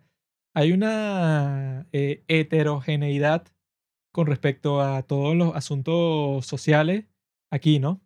Ahora, si tú estás en un sitio en donde hay 1.500 millones de personas, eso se multiplica que si por 100. Entonces, por eso es que cuando uno quiere conversar sobre China o sobre cualquier cosa que tenga que ver eh, sobre ellos, siempre va a ser una conversación, eso pues como que súper de gran escala, porque es que tú nunca puedes conversar sobre eso sin que sea así que, bueno, en realidad tienes que tomar en cuenta como 100.000 factores distintos, porque eso, la vida en cada región de China es completamente distinta, todo es como que cambia muy rápidamente porque están viviendo como que una transformación que ha durado, no sé, que si los últimos 40 años. Entonces, nosotros el día de hoy, con esos tres documentales, que podemos comenzar con ese de Ascension, que es del 2021, y como les dije al principio, pues ganó ese gran premio de Tribeca, que eso, ese es tremendo premio porque dicen que ese festival en específico como que se enfoca bastante en los documentales y que tiene documentales no solo de los Estados Unidos, sino de todas partes del mundo, así porque los tipos como que se esfuerzan mucho en buscar y que no, bueno, te traje un documental hasta, no sé, de Somalia. O sea, son así como que súper eh, diligentes en ese esfuerzo, ¿no? Entonces, con este en particular, si tú ganaste ese premio, bueno, te habrás esforzado mu- eh, muchísimo y yo creo que se ve claramente en ese documental. Yo lo estuve viendo y las reseñas que la gente decía por ahí sobre esto decían que no, esto ves claramente qué es lo que está pasando en China con respecto a su evolución social. Porque eso, pues, algo que tú podías ver que si la revolución industrial hace, no sé, 200 años, en Inglaterra, o sea, que eso era de lo que escribía Marx, que decía que, bueno, están todos estos obreros haciendo fila para que le den que sí, el trabajo más terrible de la historia, un trabajo que tú estás destruyendo tu cuerpo todos los días, que si 12 horas al día, pues, o sea, te estás matando literalmente para conseguir lo mínimo de sustento de vida que tú puedas tener. Eso era lo que decía Marx, que si de Inglaterra, que si de 1840. El día de hoy, el 2021, uno pensaría eso, pues, que, ah, bueno, eso ya es algo pasado, o sea, ya la gente no tiene que destruir literalmente su cuerpo para poder sobrevivir en un sitio así capitalista salvaje como es China. Pero eso, en este documental sí te muestran como que todas las variantes que puede existir de ese capitalismo, desde la fábrica de muñecas sexuales, ¿verdad? Que es como que súper perturbador cuando estas tipas, ¿verdad? O sea, que casi todas son mujeres las empleadas de esa fábrica de muñecas sexuales. Todas ellas están puliendo, pero que sí con todo el cuidado del mundo cada parte de la muñeca, ¿no? Y eso te lo contrastan con cómo trabajan los tipos, eso que si una, una fábrica textil o en una fábrica de plástico, que es que bueno, existe esta empleada que su único trabajo es que no, tú chequeas si las etiquetas están bien pegadas en la botella de agua. Ese es todo tu trabajo y tú pasas ahí todo el día. Y no solo todo el día, o sea, no es como en cualquier otro país que son ocho horas al día, que al principio te muestran eso, pues el mercado de trabajo y te están diciendo que ellos ganan tres dólares al día en esos trabajos así súper explotadores y que ahí mismo te dicen y que trabajo de pie, trabajo sentado, o sea, eso, pues imagínate pasar de pie todo el día ahí porque nunca vas a trabajar que si las 8 horas, sino que trabajas como 12 horas y que al mismo tiempo no es un trabajo casual así que, bueno, Pablo, hola, ¿qué tal? ¿No era 3 dólares la hora? Eso fue lo que dije, ¿no? No, el día. ah, bueno. Pero bueno. 3 dólares la hora están ahí, ¿no? Y que eso, pues, o sea, los tipos, lo que te muestran que no es un trabajo casual, sino que los tipos que están ahí, que no, bueno, se te proveerá dónde vivir. O sea, que tú vas te a... daré más dormitorio, lo, comida. Lo que te está diciendo es que, bueno, tú vas a vivir en la fábrica. O sea, no hay tal cosa como que tú rentes tu apartamento y tú vas al trabajo, sino que tú vives ahí. Porque eso, pues, o sea, yo creo que en China lo verán completamente distinto porque no existirá así como que un mercado de renta como que como en casi cualquier otro país, sino que como hay tanta gente, no es muy práctico que rente eso, pues un apartamento individual que si millones de individuos al mismo tiempo dentro de la ciudad, sino que existirán como mil tratos distintos y que bueno, este duerme en su tienda, este duerme en su kiosco, este duerme en el taller, este duerme en tal. Entonces ves como que poco a poco en ese, ese documental que fue excelente, te va mostrando eso, pues, o sea, todos los procesos distintos de todos los productos que se hacen en China, que son que sí, bueno, eso puede, o sea, como existen los chistes de que todo está hecho en China. Bueno, literalmente te pasa en este documental por todos los talleres de, de, de todo, pues, o sea, eso puede, textiles, pero todo, de ropa, de alfombras, de, de sábanas, de cualquier cosa que se, que se te ocurra que esté hecho en tela, pues los tipos lo producen y lo producen en masa. Y después te muestran ese contraste y que no, pero por alguna razón las muñecas sexuales mm. no las producen en masa, sino que lo hacen con un cuidado que es como si las hicieran a mano cada una, pues, o sea, las maquillan y todo. Deben ser personalizadas. Sí, o sea, es muy raro porque eso te está mostrando al mismo tiempo, pues, ese proceso de producción que es que a ti no te interesa cada producto, qué es lo que pasa, pues, o sea, tú lo haces en masa y todos los productos son exactamente iguales y al mismo tiempo te muestran esa especialización del capitalismo, que es que, bueno, ahí tienes que cada producto lo están haciendo personalizado exactamente para alguien y que eso en esta época y bueno, y en ese mercado chino tan salvaje. En esta época, no sé, esas muñecas sexuales que esa escena dura como 15 minutos, deben ser que sí premium. Entonces, ah. es como que chévere como te lo muestran porque no es un narrador que te explica eso, sino que te lo comunica así porque te muestra eso, pues te está mostrando un proceso totalmente mecanizado, eso del plástico y de los textiles, que a nadie le interesa en lo absoluto cada producto, y después hay un corte y es que no, bueno, mira cómo hacen estas muñecas sexuales por 15 minutos. Y dije, ¿qué es esto? Bueno, es un poco desagradable, no voy a mentir, pero este fue el debut cinematográfico de Jessica Kingdom, una cineasta asiática americana, podríamos decir. La mamá es de China, el papá es de Estados Unidos y esta fue su primera película, lo cual es sorprendente porque, claro, tuvo un, ¿sabes? Fue un boom en el sentido de ganar Tribeca y que ya solamente que tu primera película sea comentada por dos venezolanos aquí en Los Padres del Cine, bueno, Eso significa la más alta gloria para cualquier cineasta. Ya alcanzaste el éxito entero. Claro, o sea, ya después de eso es como eso, el ciudadano Kane. Todo lo que hizo Orson Welles después, bueno, puede bajarse de la tarima. Pero mm, sí, a mí me pareció súper, súper interesante y súper ingenioso la forma en que está hecho, porque es muy parecido a estos documentales del tipo de Baraka, Samsara, o la trilogía de Koyaanisqatsi, no sé qué Katsi, no sé qué Katsu, que son como estos documentales observacionales, podríamos decir, que tampoco quiero decir, aunque ojo, este está muy, muy bien grabado, no es que este sea una cosa, una extravaganza estética, pues, tipo Samsara, sino que al mostrarte nada más pequeñas viñetas y al mostrarte un poco cómo funciona, pues, todo este mecanismo de la sociedad Sí, es que china. este destaca es la extensión. Sí, Porque cualquiera otro es y que, mira esta fábrica. Este es y que, bueno, mira todas las fábricas y todos los cursos y todos los contextos posibles ah, lo de los cursos también fue súper eh, No, y lo gracioso. de los cursos y después lo de los ricos. O sea, los ricos en el restaurante. O sea, te muestra un montón de contexto. Lo de los cursos, uno se queda y que, ¿qué? ¿Qué es esta especialización? Y que, no, eh, este es un curso para que tú sepas cómo atender a... Que, curso de modales internacionales Ajá. de negocio. eh, cuando estás en un negocio y que cómo vas a saludar y que la mano la tienes que levantar a esta velocidad sin que sea muy agresivo y que, bueno, si alguien te quiere dar un abrazo, tú ya tienes que dar- ir abriendo los brazos dos o tres metros antes, una cosa así. Em, y bueno, la forma, como te digo, en que está grabada es parecida a esa película Koyaanisqatsi, que de alguna forma, esa la sacaron, creo que fue en los 80, por ahí, en los 90.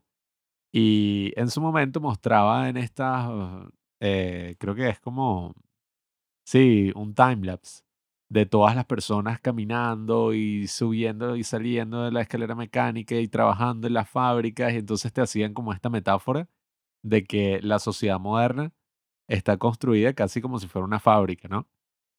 Porque en una fábrica cada cosa tiene su especialidad y cada cosa está construida y todo se mueve a una velocidad gigantesca. muestran un montaje súper rápido, así en cámara rápida, de la gente que sube la escalera eléctrica Ajá. y después te muestran que si unos pollitos que los están marcando así, Ajá, unas salchichas así Eh, saliendo más, ta, ta, ta, ta, ta. como que diciéndote que bueno, mira todas estas fábricas, a ti te tienen así, pues o sea, es un proceso mecanizado de que tú vas al- para el trabajo desde tu casa y después vas para tu casa y después vas para el trabajo y tu casa. Y. Sí, aquí, bueno, no hacen una metáfora tan visual en ese sentido, sino que es como, no quiero exagerar, pero se siente casi como una sinfonía de lo que es el sueño chino. Como sería, bueno, el sueño americano, en este caso el sueño chino, que la directora dice que esa es una frase que Xi Jinping utiliza mucho últimamente, hablando de que, claro, todos llegando a la cima. Eso es verdad, eso es verdad. Él en su Eh. último discurso lo usó como 5.5 veces. Bueno, el mismo título del documental es eso, Ascensión, y ella utiliza partes de un poema que escribió su abuelo, tanto al principio como al final. No recuerdo el poema, en verdad. Eh, no me acuerdo muy bien, era Esa como... tipa que se cree, weón. Eso fue verdad gracioso. fragmentos de un poema que escribió mi abuelo. ¿Tú qué te crees? Tú eres una don nadie, haz tu documental y ya.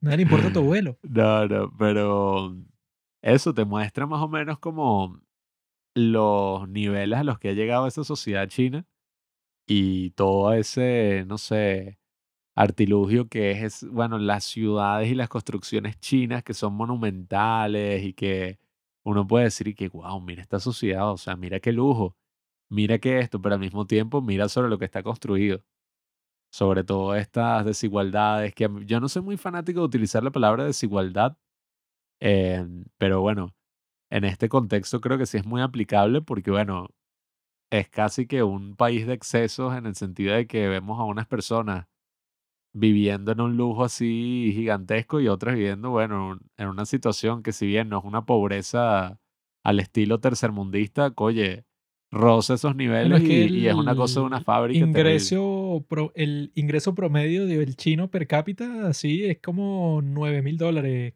Creo que, no, mentira. Creo que es entre 10 mil y 11 mil 500. Por ahí.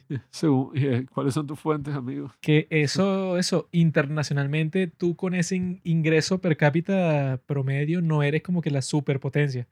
Porque internacionalmente te muestran así como que no, China con toda la gente que ha sacado de la pobreza y que bueno, la sacó de la pobreza extrema. O sea, no es gente que vive como un campesino ahí que solo come lo que produce, así que vive como que las condiciones más bajas del mundo entero, Más paupérrimas. pero que tampoco vive como vive, no sé, por, ponte que si un ciudadano de clase media que si en Berlín. O sea, Claro. no han llegado a esa etapa, pero ni de cerca. Pues, o sea, no es que no, ya están ahí cerquita, no, o sea, están lejísimos de llegar a como que el estatus, pues, o sea, de un país así como Japón. Sobre todo por eso, pues, porque si tienes a, creo que son como 1.200 o 1.300 millones de personas en tu país, nunca va a ser que, bueno, no sé ni cómo carajo vas a hacer para que crees un sistema en el cual esas 1.300 millones de personas tengan como que una experiencia de vida de clase media de un ciudadano europeo. Pues, o sea, no me imagino que eso pase ni en los próximos, no sé, 30 años. Claro. Entonces, cuando hablan de China así como la superpotencia, es que, bueno, será una superpotencia en cuanto que sea al ejército, que tiene un montón de gente. Pero en cuanto a la sociedad como tal, si lo comparas con el ingreso per cápita promedio, pues que si en los, en los Estados Unidos, que es que si cin- 50 mil dólares, o sea, cinco veces más, eh, están a una distancia muy grande, a pesar de lo que dice la gente de que China en cualquier momento se convierte en la economía número uno del mundo. Y que bueno, es la economía número uno del mundo en cuanto a producción de los bienes que hace, pues, o sea, en cuanto a el capital que genera.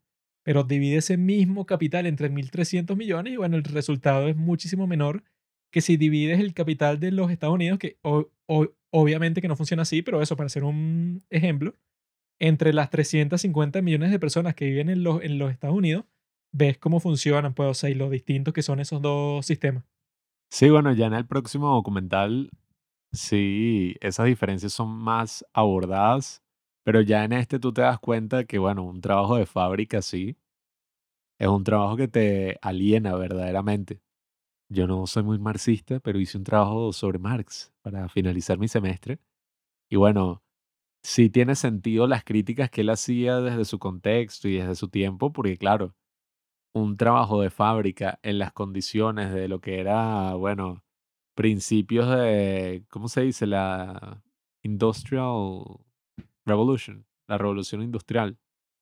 Marx fue exiliado en Inglaterra luego de las revoluciones que hubo en Prusia, en, lo que conocemos el día de hoy como Alemania. Se lo exiliaron bien. jodas. En 1832, 33, 34, Marx, como otros grandes revolucionarios, se exilió en Inglaterra, que era como que la fuente de, de la libertad en ese momento, y se puso a analizar las condiciones materiales de donde él vivía. Incluso hay ciertos bares en Londres hoy en día que te dicen y que Marx bebía aquí con sus amigos. Marx estuvo aquí. Y el tipo se puso a investigar todo eso alrededor de eso, pues, o sea, de 1830s y 1840s, pero Marx, al mismo tiempo, cuando vi- vivía en Inglaterra, era un maldito miserable de eso, pues, er- er- era Sí. parte de ese grupo de gente que para llegar a fin de mes, que, mira, me prestas unas 10 libras. Bueno, puedes leer ese, las condiciones de las fábricas de Inglaterra, es algo así, de los trabajadores de Inglaterra que escribió Engels. Y ahí te habla como, bueno, no Sí, yo fui el, el que hice la traducción del alemán al español. La verdad. y que, bueno, así es que decía el libro que yo leí que, no, y que las terribles condiciones higiénicas eh, que vivían todos los trabajadores de la fábrica y tal. Aquí obviamente no Bueno, es estamos en esos niveles, ese pero... Era un tiempo en donde ajá, tú trabajabas, pero no existía y que son ocho horas, ¿recuerdas? Yo me tengo que ir a las cinco, me voy para mi casita para estar con mi esposa. seguro y había que, niños y, y todo. que, ¿qué casa, weón? Tú trabajas hasta que yo diga, y esto no es por obra un carajo, esto es por cuando a mí se me dé la gana. O sea, el jefe tenía todo el poder. Y sí, pues, o sea, los niños trabajaban y no era y que, ay, mira un niño. O sea, era y que, ok, obviamente que va a trabajar. O sea, ya tiene 10 años, tiene que estar trabajando. Eh, bueno, hay una película que muestra eso muy bien, que es eh, Days of Twist. Heaven. De hecho.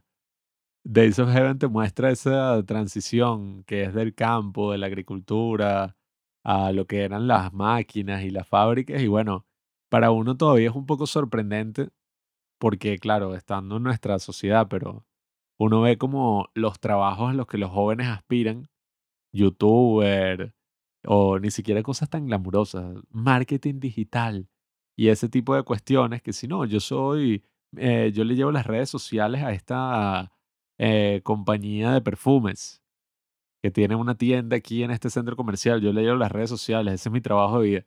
Tú ves como que esa realidad que incluso se puede dar en un país como este, donde la economía está totalmente quebrada, y después ves la realidad como la que muestra el otro documental del que vamos a hablar ahorita, y este que, bueno, es personas que, bueno, trabajando en una fábrica, haciendo el trabajo que uno dice, bueno, yo ahorita estoy rodeado de muchísimos objetos, muchísimos objetos hechos en China, y yo nunca me imaginaría que, bueno, esta, no sé, esta botella que tengo aquí fue inspeccionada Sí, por una la persona. peor es Así esa, la que chequea la etiqueta que está como que a un lado de esa línea de producción mm, y está pendiente de todas las botellas que pasan, pero eso no, no tiene como que unos audífonos puestos que si para, pas- sí, para pasar, el, pasar el tiempo está ahí como que concentrada 100% y que, ah, mira, este está bien, ah, no, esta la tengo que quitar, paro esta que está aquí, o sea, está como que concentrada 100% en un proceso que no le importa a nadie, o sea, que eso es lo principal de la alienación, que el producto de tu trabajo no es como era antes y que, bueno, Pablo es el zapatero. Él hizo mm, unos zapatos y él como que se enfoca 100% en eso, se concentra y el producto de eso, él siente un orgullo bastante grande porque lo hizo desde el principio hasta el fin y todas las partes, eso, pues como que un trabajo totalmente artesanal. Pero cuando pasa a la fase industrial, es que, bueno, Pablo hizo las trenzas y él pasó no solo las trenzas, o sea, él hizo como que solamente el la, sí, o sea, la, par- la parte de plástico que está al principio y al fin de la trenza completa.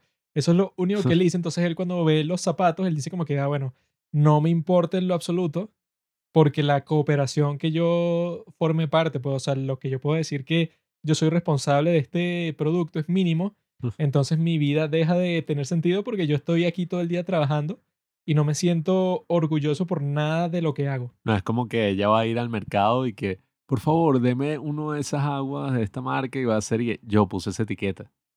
Yo revisé que la etiqueta estaba bien puesta por la máquina. Y que bueno, a nadie le importa Ah, y... no, capaz si lo hace, quién sabe, y que eso lo hice yo, soy, soy una genia. Pero eso sí me parece súper interesante ver toda esta, no sé, quimera que significa la China actual. Esta China donde, bueno, uno ve desde, o sea, porque el documental es muy variado, desde las fábricas hasta los streamers, o bueno, las streamers que las ponen ahí a vender ciertos productos y a hacer como esas especies de blogs donde lo que hacen es venderte algo y es como si ese fuera, ellas son parte, pues, como un maniquí vivo que está ahí. Y, oye, todos esos cursos que yo ni me imaginaba que existían. ¿Y qué es eso? Y que en nuestro país hay como cosas así, uno también se relaciona y que, ah, bueno, aquí también hay como esos emprendimientos donde, no sé, uno va como a un curso y las personas que están en el curso no es como que, ah, bueno, claro, puros jóvenes ambiciosos que se acaban de graduar de la universidad. No, es que sí, un chamo que sí de 18, una tipa de 60, un tipo de 45, o sea, la audiencia más variada del mundo y es como gente desesperada, pues gente que está ahí tratando de vivir y de sobrevivir. Y no sé, a mí me pareció muy interesante ver todo esto plasmado de esa manera, cinematográficamente, el final es muy interesante esa toma que es y que, bueno, se ve como este lago y esa estatua que la hicieron recientemente, que es como la cara de Mao joven, así sobre un monte, que es súper, bueno, a mí me parece súper desagradable, pero ajá.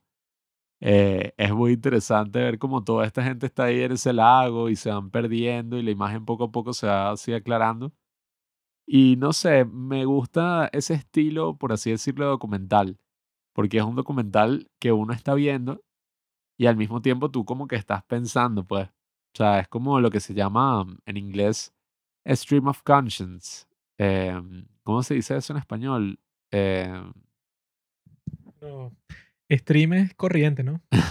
Corriente de conciencia. un hilo, ¿cómo? Ah, Es algo así, es como un hilo de conciencia. Creo que sí, creo que se, eh, creo que esa es la traducción, pero es como eso, tú estás viendo el documental y en sí no es que te está, ¿sabes? Narrando y que estos son los trabajadores de la fábrica que no ganan lo suficiente y sufren. Sino que uno simplemente al ver las condiciones y al ver cómo pasa la gente el tiempo ahí, incluso los chistes que hacen y todo, tú vas Bueno, es sacando como conclusiones. siempre pasa con el buen cine, pues. Que no Mm. es y que, mira, Pablo, esto te lo estoy mostrando para que tú veas las condiciones del Mm. capitalismo, sino que es para que tú mismo saques tu propia conclusión y ya de que oh, tú ves que estas personas están trabajando con todo el esfuerzo del mundo para lograr algo que a nadie le importa. Es de que, bueno, si tú compras, no sé, compraste una alfombra, tú no piensas dos veces sobre la alfombra que compraste, sino que tú estás de que, bueno, compré una alfombra china barata cualquiera que me costó 10 dólares. Y que tú no pensaste que el proceso de, producción de esa alfombra, que bueno, son estos tipos que te lo muestran, que están como que tiñendo unas telas, ¿verdad? Pero es un proceso totalmente mecánico en donde eso, ahí pierdes que si todo el día. Es como el ser humano, la persona como una máquina. Sí, o sea, hay varios procesos industriales que te están mostrando que es como que esto fácilmente lo puede hacer cualquier máquina. Y la razón por la que no lo hace una máquina es porque este tipo entonces no tendría trabajo. Entonces lo hace él solamente para que tenga ese trabajo artificial ahí, pero por lo menos, pues, o sea, para que no se muera de hambre. Sí, es mucho Cuando más esto lo podría hacer una máquina, pero el tipo, eso, pues, obviamente que un sistema como este no toma en cuenta que el tipo se debe sentir como un pedazo de mierda porque su Ah. objetivo de vida no le importa a nadie, pues, o sea, hace un producto que no tiene ninguna relevancia y del cual él no se siente orgulloso porque su colaboración en el proceso de producción es mínima.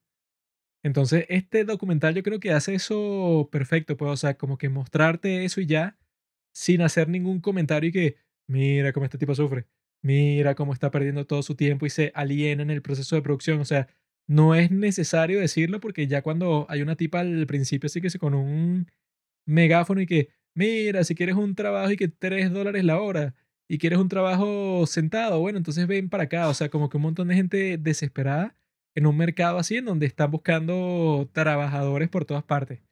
Entonces ya solo mostrándote las condiciones de un sitio así como que tan extremo como es China, como que eso, que al mismo tiempo existen todos esos procesos industriales de que todo está hecho en China y que te muestra una toma así súper larga eh, como contraste a eso, de que tú cuando vas a cruzar la calle, ¿verdad? Tienes así como que en la, en la acera, tienes una pantallota bastante grande en donde te muestran como que a toda la gente que ha cru- cruzado la calle cuando no debían.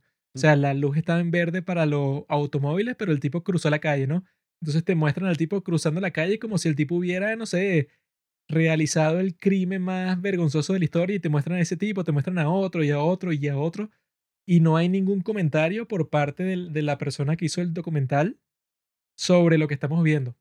Entonces te está mostrando como que ese tipo de sociedad, pues, o sea, que está industrializada 100%.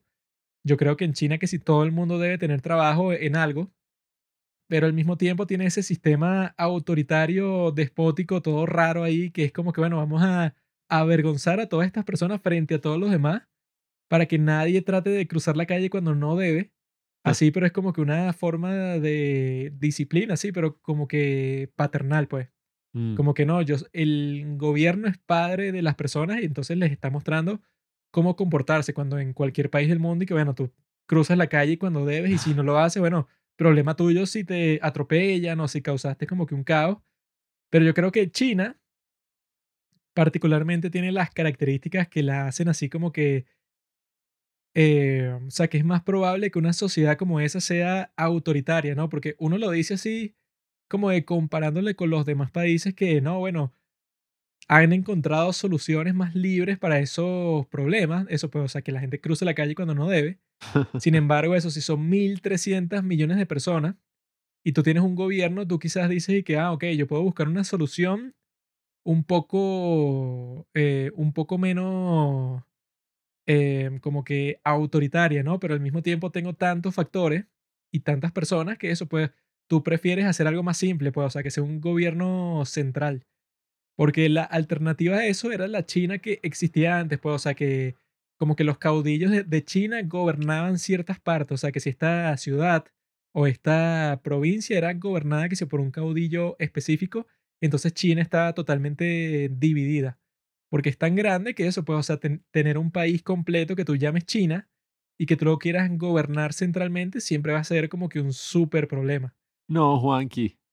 La alternativa es la democracia participativa. O sea, tú podrías tener otra alternativa que sea que el gobierno local sea como que totalmente autónomo, eso ha pasado ya en otros sitios, bueno, casi que en todos los países que son federales ha pasado eso, pero hacer eso en China, primero que sería súper difícil y que al mismo tiempo no beneficiaría a los que están en el poder.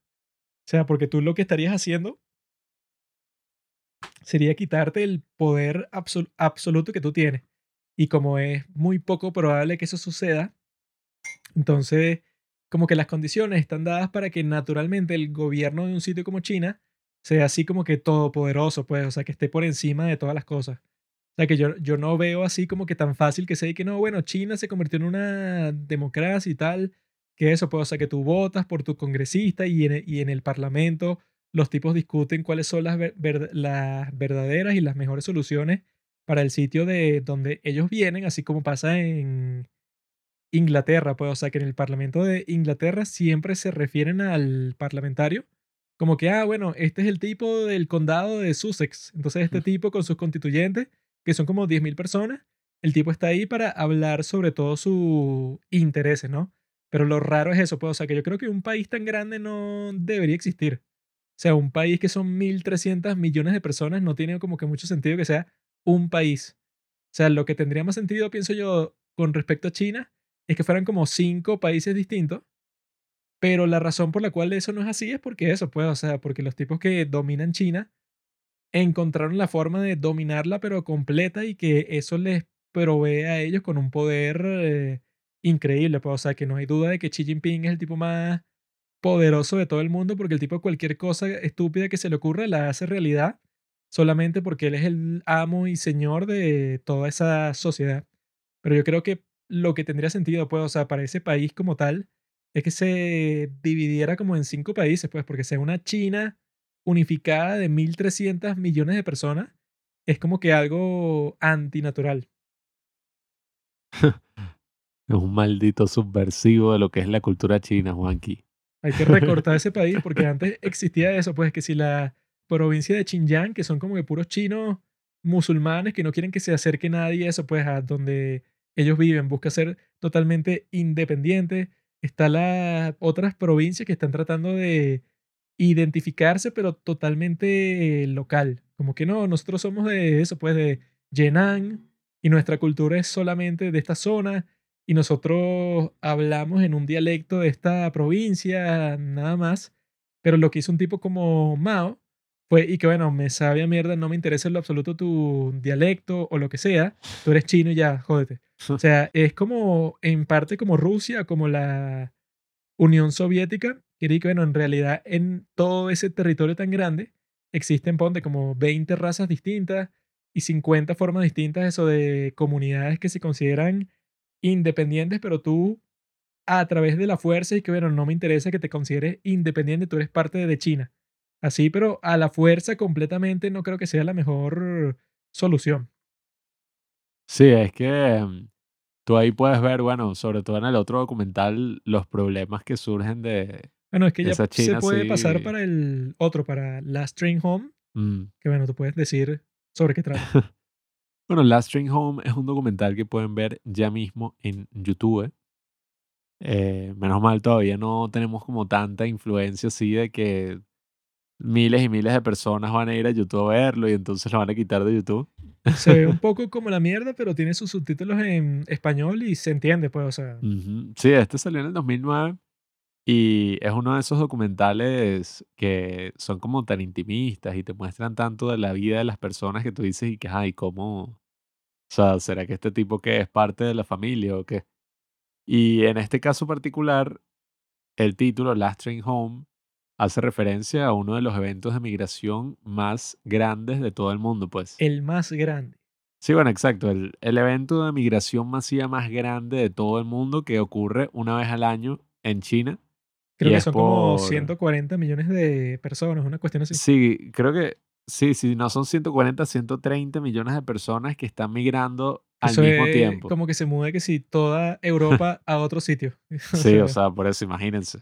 Y teniendo el ejemplo nosotros y de Venezuela, tal, y que han sido como 5 millones eh, a lo largo de cinco años, ¿no? Más o menos.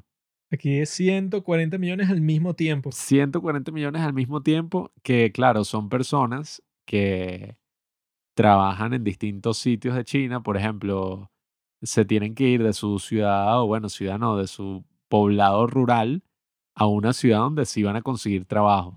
Entonces, claro, cuando llegue el año nuevo chino, el año lunar, ¿no? Es que le dicen, todos hacen esa migración para volver a Es sus casas. en febrero. Y es una historia que te parte el corazón porque, claro, yo creí que el documental iba a estar enfocado en las dificultades de todas esas personas en volver a su casa. Como que, ay, una vez que lleguen a su casa, o este viaje heroico, esta travesía que realiza la gente. Pero a mí me sorprendió muchísimo que una vez que todos hacen este viaje que parece imposible, porque imagínense el caos, pues, que puede resultar de eso. Gente que puedes pasar esperando Sí, es que es eso, días. son 140 millones de personas que se están transportando, pero no hay ningún sistema que pueda hacer y que no, sí, yo transporto a 140 millones de personas al mismo tiempo.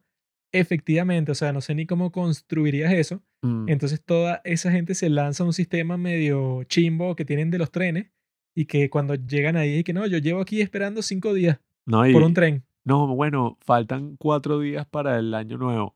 Llevamos ya, sea. no sé, cinco días. Dicen que los pasajes nos los van a dar es pasado mañana Sí y el viaje son dos días. Al principio te muestran y que mira, ya tienen los tickets. O sea, le dicen ahí de las personas que se quieren ir para sus casas y que no, voy a ir para, para ver si los consigo. Por esos tickets he estado viendo que para conseguirlos voy a estar ahí en fila, no sé, como cinco horas, porque eso es como que súper difícil. Y cuando el tipo llega ahí, bueno, hay un montón de gente, pero que ni se sabe dónde empieza la fila Sí. para recoger esos tickets y que es un trayecto eso infernal que yo creo que eso lo hace más real, pues, o sea, que uno piensa que ah, cuando ellos llegan a sus casas y que, Ajá. hola amiguito, ¿cómo estás? Por fin te veo. Y que bueno, dudo que tú estés así cuando tú pa- para prepararte para este maldito viaje llevas como 10 días. ¿no? Bueno, es que esa es la cuestión. Cuando uno suele ver estas historias y que claro, o sea, mira, una travesía que realizan para finalmente llegar a sus casas. Y ahí es que uno se hace la pregunta, ok, ¿cómo que llegar a sus casas? ¿Será que son jóvenes que van una vez al año a visitar a su familia? Y ahí nos conseguimos con los protagonistas de esta historia, que, oye, a mí me sorprendió mucho el hecho de que estos dos personajes eran los padres de una familia que dejaron a sus hijos relegados básicamente y que los criara la abuela mientras ellos viajan, eso, o sea, imagínense, un viaje de dos días en tren a otra región completamente alejada de China a tener un trabajo de fábrica, pero bueno, terrible, o sea, si ya en esta, en el otro documental, en Ascending, ¿no? Ascension. Ascension. Ya las condiciones se ven, oye, malas. Aquí, bueno, aquí de verdad te muestran cómo es los tipos durmiendo en la fábrica.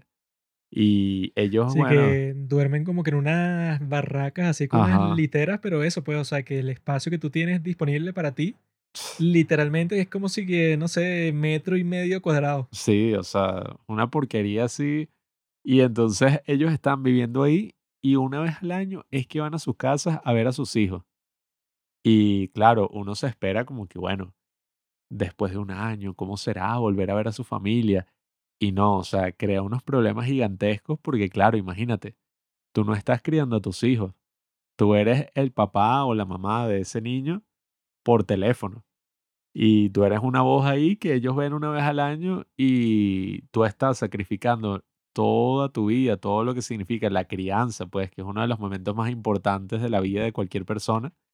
Estás sacrificando todo eso para trabajar en una fábrica textil que crea los pantalones que estamos usando ahorita y eso, y no te pagan absolutamente Sí, nada. o sea, Entonces, que si fuera que si tú haces eso, entonces el dinero que ganas y que no, entonces le estás dando un- una vida sí, genial a tus hijos y que les puedes pagar una buena educación y que te alcanza para un montón de cosas, no.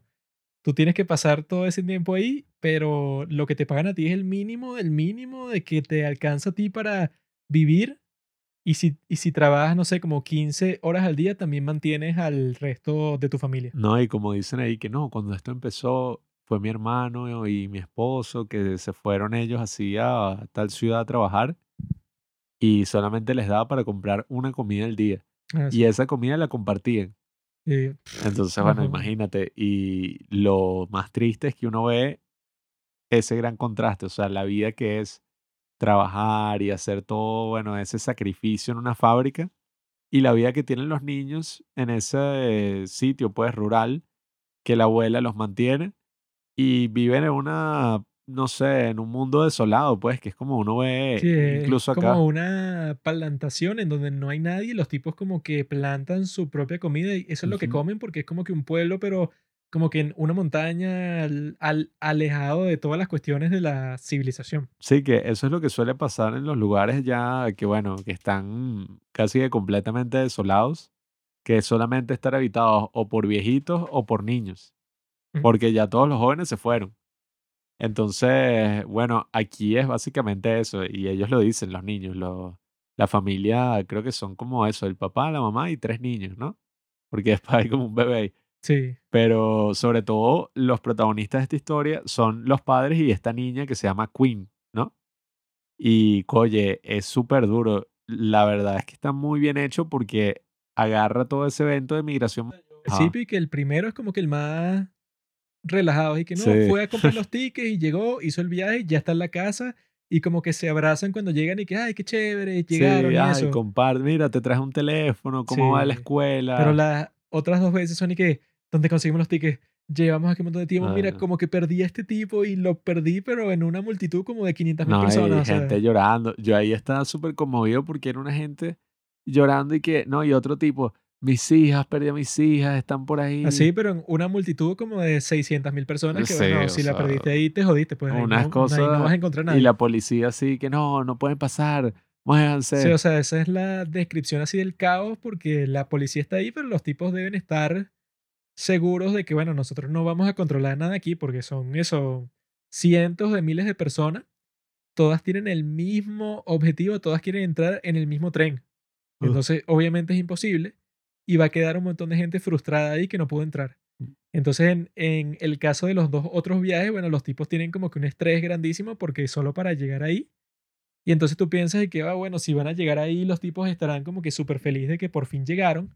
Pero obviamente que eso no funciona así porque tú cuando llegas ahí estás que si más estresado que nunca. Ah. Y entonces ahí es que demuestras que, bueno, que tú te pusiste como que totalmente agresivo. Estás así como que no, mi vida es una mierda. Y en realidad sí es una mierda porque lo que te muestra, pues, o sea, todas esas interacciones entre los padres y la muchachita esta Queen, es que, ajá, ellos como que sacrificaron criarla a ella y al muchachito, ¿verdad? Que es como un chamo, no sé, como de 12 años. Para eso, pues, para ellos mantenerlos con el dinero que ganaban en la ciudad. Entonces ellos cuando llegan esperan ser tratados como padres así comunes y corrientes. Pero eso no sucede, sino que los hijos así como que los tienen como que, ah, bueno, estos son como que los dos viejos que visitan una vez al año aquí en nuestra casa, pero yo en realidad no los conozco, pues, o sea, a mí me da un poco igual cuando visitan porque yo sé que son mis padres y que me mantienen con el dinero que ganan y, tal, pero no están aquí, pues entonces ellos se deben sentir como un pedazo de basura, pues esos dos padres, porque ellos dirán y que yo me mato trabajando todo el día, mantengo a todas estas personas, pues a la abuela y a los muchachos, pero eso no sirve de nada porque obviamente que no te van a tratar como si tú fueras un padre común y corriente, si solo los ves una vez al año, pues eso es obvio. Pero los tipos se ve que están frustrados porque están como que no, yo soy tu padre y me tienes que respetar y tal. Y que bueno, tiene sentido que no te respete porque nunca te ve, pues, o sea, te ve literalmente una vez al año, pero no es que tú te quedas ahí, ponte, no sé, un mes, sino que tú vas a visitar y inmediatamente tienes que regresar al trabajo. O sea, tú estás ahí que sí, un día o dos días de todo el año. Sí, que eso fue lo que a mí me sorprendió. Yo y que bueno, después de ese viaje les irán a dar una semana de vacaciones. Mm. Qué sé yo, o sea, algo más o menos similar a lo que uno se imagina, y bueno, los derechos de un trabajador. No, para que valga la pena el viaje, porque para que vas a hacer un viaje que en general te costó como cinco días en todo el proceso para quedarte un solo día ahí. Sí, o sea, yo y que bueno, no sé cómo irán a hacer esto, o sea, qué sé yo, más tiempo, que estén ahí todos juntos. No, literalmente es que sí, eso, un día. Y claro, ellos, la mayor esperanza que tienen los padres es como que, bueno, yo hago todo este sacrificio por mis hijos para que ellos les vaya bien en la escuela y puedan sacar a la familia para adelante. Pero bueno, Yo también me imagino que la escuela en ese pueblo rural donde no hay nadie, donde ya de por sí es difícil vivir y sobrevivir, debe ser una porquería también. Debe Todo ser que ese la peor bueno, escuela del mundo. O sea, que dicen que en China ya si tú así vives en Shanghai, la escuela es una basura porque es como que, bueno, apréndete este libro de memoria y el examen es el lunes. Sí, algo así. o sea, debe ser súper Eso en estresante. Shanghai, el pueblo en donde viven estos muchachos que no sé ni dónde es, Mm, debe ser eh, que si la educación más aburrida de la historia. Sí, de- y que esas expectativas Bueno, y que los la niños. muchachita Queen lo dice, pues, o sea, cuando está que si todo el día, eh, no sé qué es lo que está haciendo, como que tejiendo los, Ajá, los blue jeans, ella está ahí que, bueno, esto será fastidioso, pero yo prefiero estar aquí, que me paguen por estar aquí fastidiada, que yo ir a la escuela, Ah. estar fastidiada, peor todavía, y que no me paguen, pues, o sea, que te digan y que no, tú vas a estudiar por 10 años, ¿para qué voy a hacer eso si aquí también estoy aburrida, pero por lo menos me pagan? Sí, que bueno, ahí ves que uno puede ver la gran tragedia del documental, que es que la hija mayor decide irse a la ciudad a trabajar en lo mismo que trabajan sus padres, que es una fábrica textil. Y claro, eso es como, bueno, la peor pesadilla de estos dos individuos, porque es y que, bueno, todo este sacrificio que yo estoy haciendo es para nada, porque mi hija va a seguir mis propios pasos, pues. Sí, que todo el punto del sacrificio que tú no pases por eso. Entonces, Pero la misma niña dice que, bueno, o sea, eso no lo veo como que muy a largo plazo porque ella al mismo tiempo dirá que, ay, yo estudio y me gradúo en este pueblo y después trabajo de qué, o sea, sí, si ella no entra en contacto con un mundo laboral desde el principio, o sea, que le explican y que, bueno, tú puedes ganar muchísimo más dinero si haces esto, esto y esto, o sea, si ella no conoce a nadie que haya pasado por esa experiencia de que no, el tipo se graduó de tal universidad y ganó como que todos estos títulos y que le permitió ganar mucho más dinero, o sea, si tú no estás en contacto con ese contexto, entonces a ti sí te lo cuentan, tú estás de que, bueno, me da igual, o sea, yo quiero ganar dinero hoy. Sí, ¿no? Y tú ves incluso en esas pequeñas escenas, en esas cortas escenas donde la niña, porque es una niña, tiene como 16, 17. Debe tener como 17 años. Es sorprendente incluso que tú los veas trabajando en la fábrica y ellas dicen, ay, yo llegué a esta fábrica a los 15. Ah, Y vienen ahí, tú y que, ¿qué? Y cuando tú ves que ella va a una peluquería y está como caminando por ahí por la calle, gastando su Bueno, y que dinero. luego trabaja en un club nocturno, pero Ah, un club bueno. nocturno así como que así de película cuando te está mostrando Sí, como unos que la, gángsters. sí, o sea, te está mostrando como que el club nocturno, pero en donde pasan como que todos los crímenes así, que es como que la pesadilla del protagonista, bueno, así, y ella está trabajando ahí como un- una niña, pues, o sea, no sé, tendrá die- eso, die- 16, 17, y está trabajando ahí que sí, toda la noche y toda la gente festejando así, que bueno, que ahí está el contraste más grande de todo, ¿no? Sí, es O sea, que, que ella wow. vive en un pueblo, va para este club nocturno y todo el mundo está ahí como que gastando un montón de dinero y bailando y, compla- y comprando alcohol y tal, mientras ella está trabajando ahí, pero que eso, que el rostro de ella ahí es que sí el más miserable posible. Claro, es que, bueno, a mí me gustaron esas escenas donde ella como que gastaba su dinero porque eran esos, no sé, pequeños momentos en los que se sentía, bueno, hay cosas que uno siente de- desde siempre. Ay, eh, soy un poco más independiente, estoy aquí con mis amigos, disfrutando, no sé qué broma, pero al mismo tiempo es una escena que te parte el corazón, pero tú dices, oye, ella está trabajando en una fábrica, desperdiciando su vida ahí, solo para poder, no sé, costearse una que otra salida, porque, o sea, eso no, ahí no debe estar ganando, pero nada. Entonces, bueno, el documental sí hace tremendo trabajo en ¿no? Y mostrarte eso. lo más probable es que te paguen menos por ser menor de edad. Sí, o sea, es una porquería, es una situación que creo que fue Roger Ebert que le dio cuatro estrellas a esta película. Para Roger Ebert ser la puntuación más alta. Y él dice que, bueno, es una cosa que ni siquiera Charles Dickens o el ay, Víctor Hugo, todos estos escritores que hablaban de la miseria, es que sí, una historia que ni siquiera esos escritores se imaginarían, o sea, y que no, bueno, Qué show. no, bueno, es que imagínate, ni siquiera es una cosa, y están todos así pobres, la familia y los padres viendo qué hacen, sino que bueno, no sé, los padres tienen que vivir separados de sus hijos y los hijos siguen el mismo camino de los padres y así pues. Pero por lo menos en estos tiempos tienen electricidad e internet. No, bueno, claro. en los pero- tiempos de los miserables y que no, aquí no hay ni electricidad ni internet, o sea, Bueno, pero qué mierda. O sea, bueno, no sé cómo estará eso ahorita. eh, porque yo no, por ya ahí. China es una superpotencia. ¿no? No, no, o sea, Ahorita en el 2022. me refiero por lo de la. ¿Cómo es que se llama? Bell and Railroad Initiative. Algo así que es Eso es como. un show, eso todo es propaganda. Sí, sí, yo he visto que en su mayoría es propaganda. Pero bueno, yo no sé si esa situación en sí haya cambiado mucho porque el mismo director decía que cómo tú logras que esa situación, o sea, de que...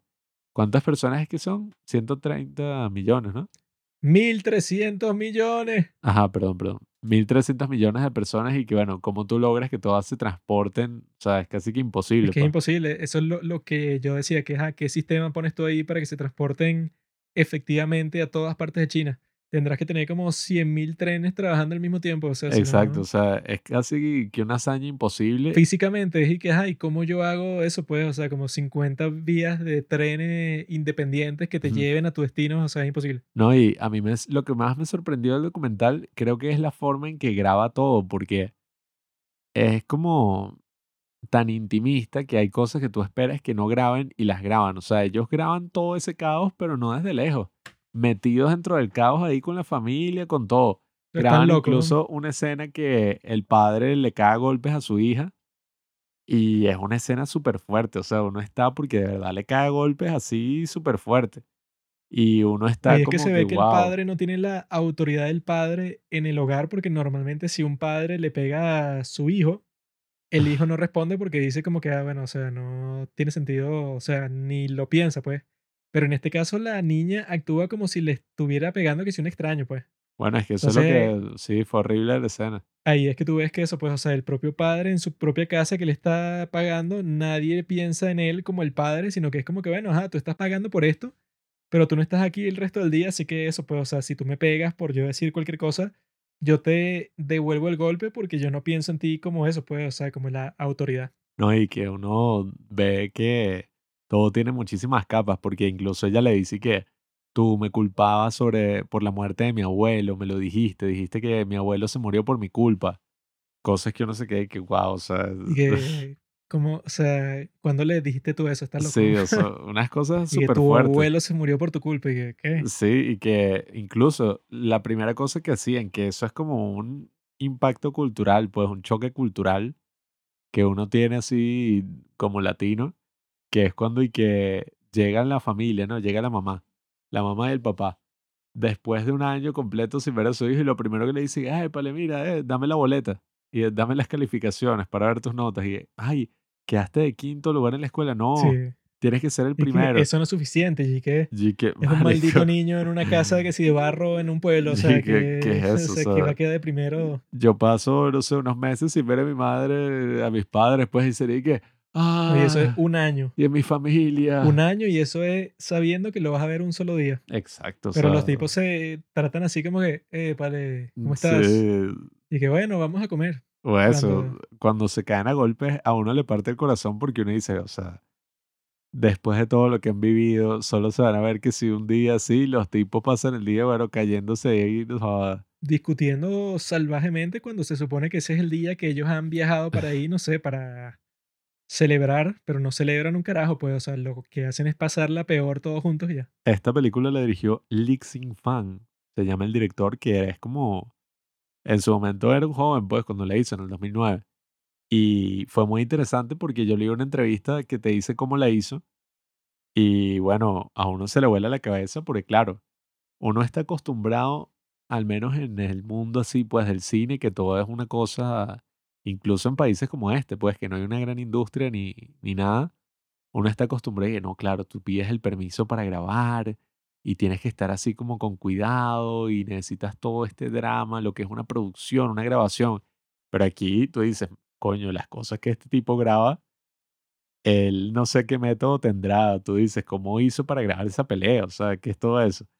¿no? Y cuando están buscando el tren para irse, es y que, ajá, y ¿qué te asegura a ti que estás grabando que tú vas a entrar en el tren también? Exacto. o Porque sea, estás como que entre un arriesgado. montón de gente y todo el mundo se está empujando, pero empujándose así como que para salvar su vida. Sí. Y bueno, está el tipo con la cámara y el tipo con el micrófono. Y los tipos están en todo ese caos ahí que, bueno, quítate permiso, así, Sí. grabando a los protagonistas del documental. Y que no joda, estos dos tipos son incluso como que más, eh, o sea, tienen como que más estrés que los propios protagonistas, porque es que, bueno, tú no solo estás ahí para entrar, sino tú estás grabando a otros que están entrando y tú fácilmente te puedes quedar afuera y si te quedaste afuera, creo que se acabó el documental porque los tipos se fueron y te jodiste. No, y bueno, yo leí que él trabajaba en la televisión así china y él, nada, o sea, es de una familia así, el papá era profesor de universidad, una familia normal, pues, relativamente. Y claro, cuando él le tocó viajar por las distintas partes de China, porque él era, él es de Wuhan, y cuando le tocó viajar por las distintas partes de China, él vio esa realidad que le partió tanto el corazón y él estaba, oye, quiero hacer un documental sobre todo esto y tal, y logró tener un vínculo, oye, se nota que muy, pero muy profundo con esta familia, que le permitió grabar cosas que uno diría, bueno, yo no sé, o sea, Bueno, que la muchachita Queen cuando tienen esa pelea, la tipa ve directamente para la cámara y que querías la verdadera yo, esto soy la verdadera yo aquí. Y que, what? sí, qué mierda, O o sea, los tipos están ahí metidos en el caos de la familia, pero completamente. No, y, pues. y él dice, pues, que ya llega un momento donde era como si todos los del crew, pues, todos los que estaban grabando y tal, eran, y junto con esta familia, eran una sola familia, pues, o sea, se compartían sus ideas, sus sentimientos, ya se sentían súper unidos, y él dice que gracias a eso fue que pudo grabar este documental. Que, oye, a uno lo pone a reflexionar muchísimo porque yo después vi, uno después de ver un documental así, uno se imagina, wow. O sea, yo no me imagino cómo el, los ciudadanos de China, ¿sabes? Habrán reaccionado a este documental. Como es en el caso de Corea, que, no sé, una película, wow, cambió leyes, tal. Pero bueno, aquí esa película básicamente era que si en China, pues era básicamente ilegal. No, porque tú para estrenar algo allá necesitas el permiso del consejo que decide que si se estrena o no. Y que tiene una, ¿sabes? una serie de reglas para decidir. Y el... Cualquier documental que mue- muestre a China en una luz que no diga que China Ajá. es totalmente perfecta, no lo vas a ver en ningún sitio, pues. Por eso, entonces básicamente la película solamente prosperó en el mercado pirata y en el extranjero, pues que bueno, no- uno lo puede ver ahora en YouTube. Y fue muy interesante porque yo leí una entrevista de él donde cuando el tipo, el entrevistador se reunió con él, el Lee Fan, el director estaba comprando eso, pues como una pila de copias piratas de su película. eh, que estaban y que súper bien hechas, las copias piratas, y él y que, no, bueno, las estoy comprando como por eh, un dólar sesenta y pico, porque claro, yo mismo no puedo ni siquiera sacar mi propia película así tan barato por los DVDs, la portada, imprimirlo, hacerlo yo mismo. Y le estoy comprando básicamente para regalársela a mis amigos, a mi familia. Y entonces el tipo como que, ajá, no te molesta que esta otra persona está lucrándose con tu trabajo. Y el tipo que, y que bueno, bienvenido a China. Tiene una que- perspectiva totalmente como la nuestra, comunista, revolucionaria, como que bueno, ese trabajo yo lo hice por el beneficio del pueblo. Sí, bueno, el tipo que sí, bueno, o sea, ¿qué, qué te puedo decir? Entonces él y que bueno, Bueno, que qué distribución grandísima vas a tener tú dentro de China. eh, Claro, él dijo, si gracias a eso la gente lo está viendo, pues no, y bienvenido sea. un documental, o sea, ya una película de ficción así Mm. blockbuster y que no, bueno, tienes que ver cómo gastas todo este dinero para que te Mm. vean en todos los cines de China. Ahora, ¿quién va a ver ese de Last Train eh, Home? Last Train Home y que no, sí, los vas a ver en el mejor cine de China y, toda, y va a estar completamente lleno, o sea, nunca va a pasar. No, a mí me parece como esos buenos documentales una hazaña cinematográfica, como que ahí tú te das cuenta de que a veces las grandes historias sí hay que salir a buscarlas y en el caso de este documental, tú te das cuenta de que, bueno, muchas veces uno pone excusas, ¿sabes? Y que no, es que claro, los recursos y tal, pero bueno, para ilustrar esta realidad, el tipo, bueno, se metió así en el barro y él dice, pues, que es como el dilema que enfrentan todos los documentalistas, periodistas, todo eso, que es que, bueno, a veces tú estás ahí viendo lo mucho que sufre la persona y tú dices que, bueno, debería bajar la cámara y ayudarlo o debería seguir grabando. Es como ese conflicto moral. No, no hay ningún conflicto. Hay un subreddit que se llama así todo y que don't help, just film. No ayude, filme, ese es su trabajo. Si el tipo se muere, bueno, lo filmaste la mejor escena de la historia. bueno, el tipo lo mató a un toro, no sé Bueno, e- es que esa es la cuestión, porque también él dice, pues hay que tener humanidad y todo eso. Nah. Y si tú te preguntas, y bueno, ¿cuál es tu objetivo acá? ¿Ayudar a una familia o registrar las dificultades de millones de personas? Pues, o no sé, sí, millones de personas. No metas la mano ahí, O compadre. sea, si tú logras registrar eso, quizás el impacto sea mayor que ayudar a una sola persona. No sé, es como Hay difícil. veces que si alguien tiene que morir para el beneficio del cine No, no, bueno. Si yo estoy ya haciendo una película- y para mi escena de acción tienen que morir, no sé, 15 personas para que quede bien, bueno, o sea, Así eran los directores que sí en 1920, por ahí. Y que no. Así fue uno que yo vi que, que el tipo. Creo que era de una de esas películas como bíblicas y vaina, que eran que si unos sets gigantescos. Y entonces este director, que tampoco después de eso como que lo banearon un poco de Hollywood, así empezando Hollywood, el tipo y que, no, bueno, aquí vas a soltar como que, bueno, toda una broma de agua que va a caer y va a ser como el cataclismo que destruye toda la ciudad bíblica de la plaga no sé qué broma. Y que, ajá, pero puede que se mueran algunos extras. Y he dicho que sí, sí, tranquilo, eso es un sacrificio que hay que pagar. Y que se ahogaron no sé qué cuántas personas, un pocotón de personas en el hospital. esto es una película, esto no es un juego de niños. y que usaban armas de verdad, así que... Si no quieres el riesgo a morir, no nazcas. ¿no? Ya solo por nacer en la Tierra tienes riesgo a morir, sea de lo que sea. Si te vas a morir de todas maneras, que te mueras grabando una gran película, Mm. es un honor. Pero este documental yo sí lo recomiendo muchísimo porque eso, pues, o sea, incluso no sé si en la actualidad todavía se hacen documentales así, pero, Claro que se hace. ¿no? pero no sé si es como en esa época, gracias al video, sí se dio como ese género de documentales así sencillos, por así decirlo, en que no es una cosa, una extravaganza visual así tipo Ascendance, ¿sabes? Que son unos planos hermosísimos y una cosa sino Ascension. que, ah, bueno, eh, Ascension. Sino que es eso, pues, como algo, una persona ahí con su cámara, su broma, tal, aprovechándose del video y mostrándote cosas que uno nunca vería, pues, o sea, por eso es que yo les recomiendo que se metan en YouTube y lo vean No, porque, yo nunca oye, voy a ir a China, pues entonces ya con ver eso, yo no creo que después de grabar algo así me dejen entrar a China y que no, dale, pase, no hay problema. yo lo que sí tengo curiosidad es eso, ¿qué habrá pasado con esa familia en la actualidad? Porque Estarán muertos todos ya. ¿no? Incluso cuando ahí te ponen 2008, inicio de la crisis financiera global, uno y que, ¡ca! Estaban en Ya Guatemala. estaban jodidos y bueno, Se fueron a se Guatepeor. O jodieron. sea, todo quedó bueno. Ahora podemos pasar al mejor documental de todos los que vimos que se llama Mm. Vote for Me, que también está en YouTube, ahí les pongo el link en la descripción. Y dura como 45 minutos, ¿no? O sea, Es súper, sobre súper tres entretenido. muchachos que les dicen y que no, bueno, peleense ahí en el primer experimento democrático de China en Wuhan. Ustedes tienen que ver quién gana y entonces la profesora les dice que no, bueno, el voto secreto y el voto es, es así Sagrado. como eh, algo así, es lo más importante, lo tienen que valorar, vamos a ver quién gana y tal. Entonces la cuestión está entre Wu Fei, que es la muchachita que, bueno, que se pone a llorar todo el tiempo, Luo Lei, que es el que ya había sido Monitor. delegado del salón, pero se lanzó otra vez a este mundo democrático ahora.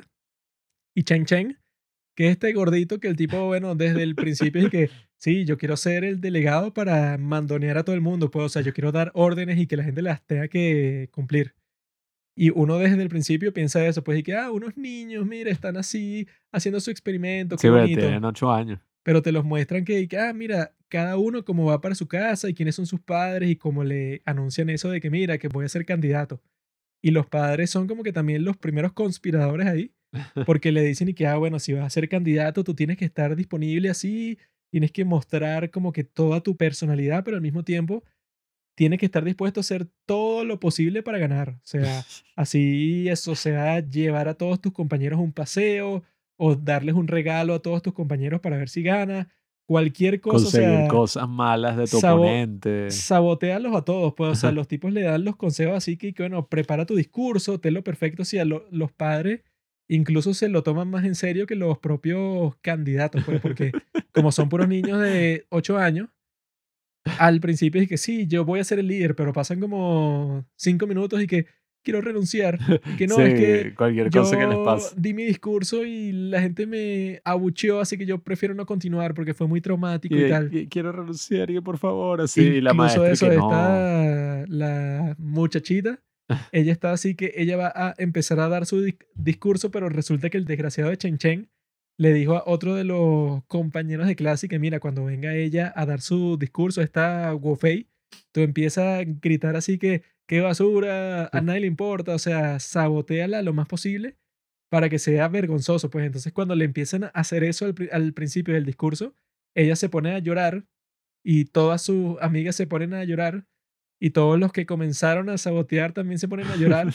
Y es muy Perdón. gracioso porque es que, bueno, los, los tipos se la querían dar así de que, no, mira, somos así los que van a ganar la elección y la vamos a sabotear, pero en realidad todos son niños, pues entonces en ese contexto, ahí los tipos lo que hacen es un gran desastre porque tú al principio piensas y que quizá va a ganar Chen Chen, porque el tipo es el que tiene como que más labia ahí, que él como que conversa con todo el mundo y les promete cargos futuros, pues, o sea que Mm. ahí ves que eso Vas a de ser el la- vicedelegado, vas a eso ser de la democracia que pasa el día de hoy, que eso pasa en todos los niveles de toda la democracia del mundo, que es y que mira, tú que, no sé, que donaste para mi campaña, tú eres el nuevo secretario del comercio, pues, o sea, cualquier puesto así. Y en este caso, que son niños de 8 años en China que nunca han visto ni han experimentado de cerca una democracia, naturalmente de una, pues, o sea, totalmente instintivamente y que si votas por mí vas a ser vicemonitor Claro, es y que como una mira- manifestación de los instintos humanos. y que si tú votas por mí vas a ser como que mi asistente principal. Se lo dicen así a todos estos muchachitos, pero hasta el punto de que eso, pues, o sea, que todos están convencidos y que no, que voy a votar por Chen Chen, pero al mismo tiempo ese de, Lu, de Luolei como que ya había sido monitor antes, entonces él ya conocía a las personas y llega el día así de que no, bueno, tú tienes que tener un debate, pero en donde tú haces una lista como que de las faltas del otro candidato.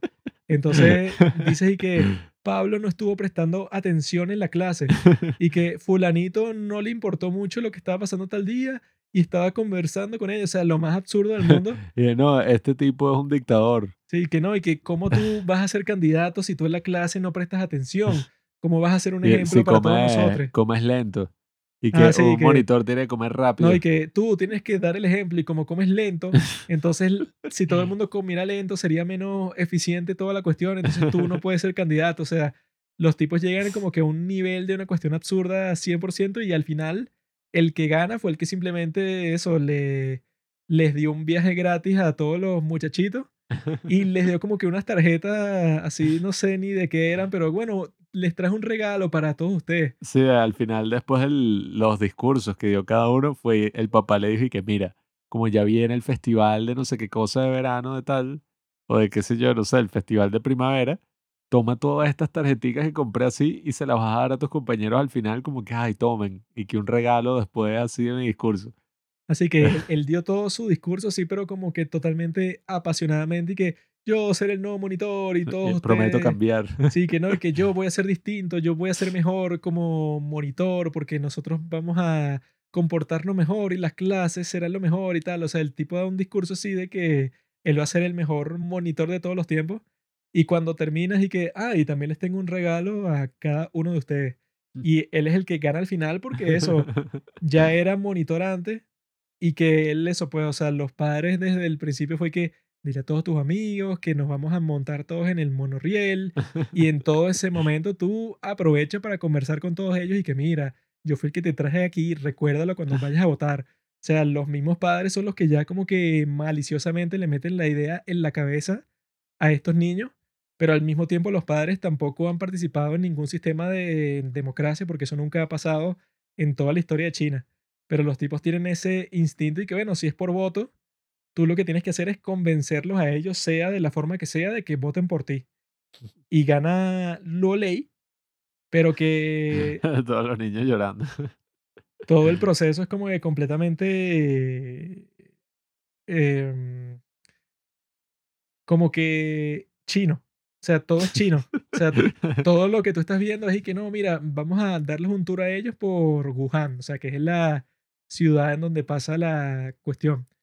Pero al mismo tiempo eso, pues, o sea, como se comunican los mismos niños, o sea, todo es como que muy chino en cuanto a eso, pues, o sea, que en China existía ya con Mao como que ese sistema así de que yo, en un grupo, yo te critico a ti, o sea, yo digo y que eso, pues, lo que llamaban y que struggle sessions, sesiones así de autocrítica. Entonces yo digo y que yo vi a Pablo el otro día que él estaba en clase, pero se quedó dormido, ¿no? Como que para avergonzarte frente a todos los demás. Y tú, cuando sea tu turno, tú me señalas a mí que, ajá, yo me habré quedado dormido, pero yo vi como tú te copiaste de esta muchacha en el, en el examen. Entonces, como que para que todo el mundo esté así, como que cada uno se espía de todos los demás. O sea, tú siempre estás pendiente del comportamiento de los otros, particularmente para que en estas sesiones, bueno, tengas con qué acusar a los demás. Entonces, aquí pasa lo mismo, pero en un sentido político. O sea, que los tipos hacen una lista escrita a mano y que Pablo es un bravucón. Pablo no presta atención en clase. Pablo cuando come es muy picky. O sea, él no, le él no come cualquier cosa que le ponen, sino que él quiere que sea exactamente de esta forma. O sea, le dicen eso a Luolei. Pero como son puros niños de 8 años, cualquier cosa que pase y que, sí, destruyelo, sí, qué chévere. o sea, es como que súper gracioso toda la cuestión que incluso llega a un punto que parece ficción.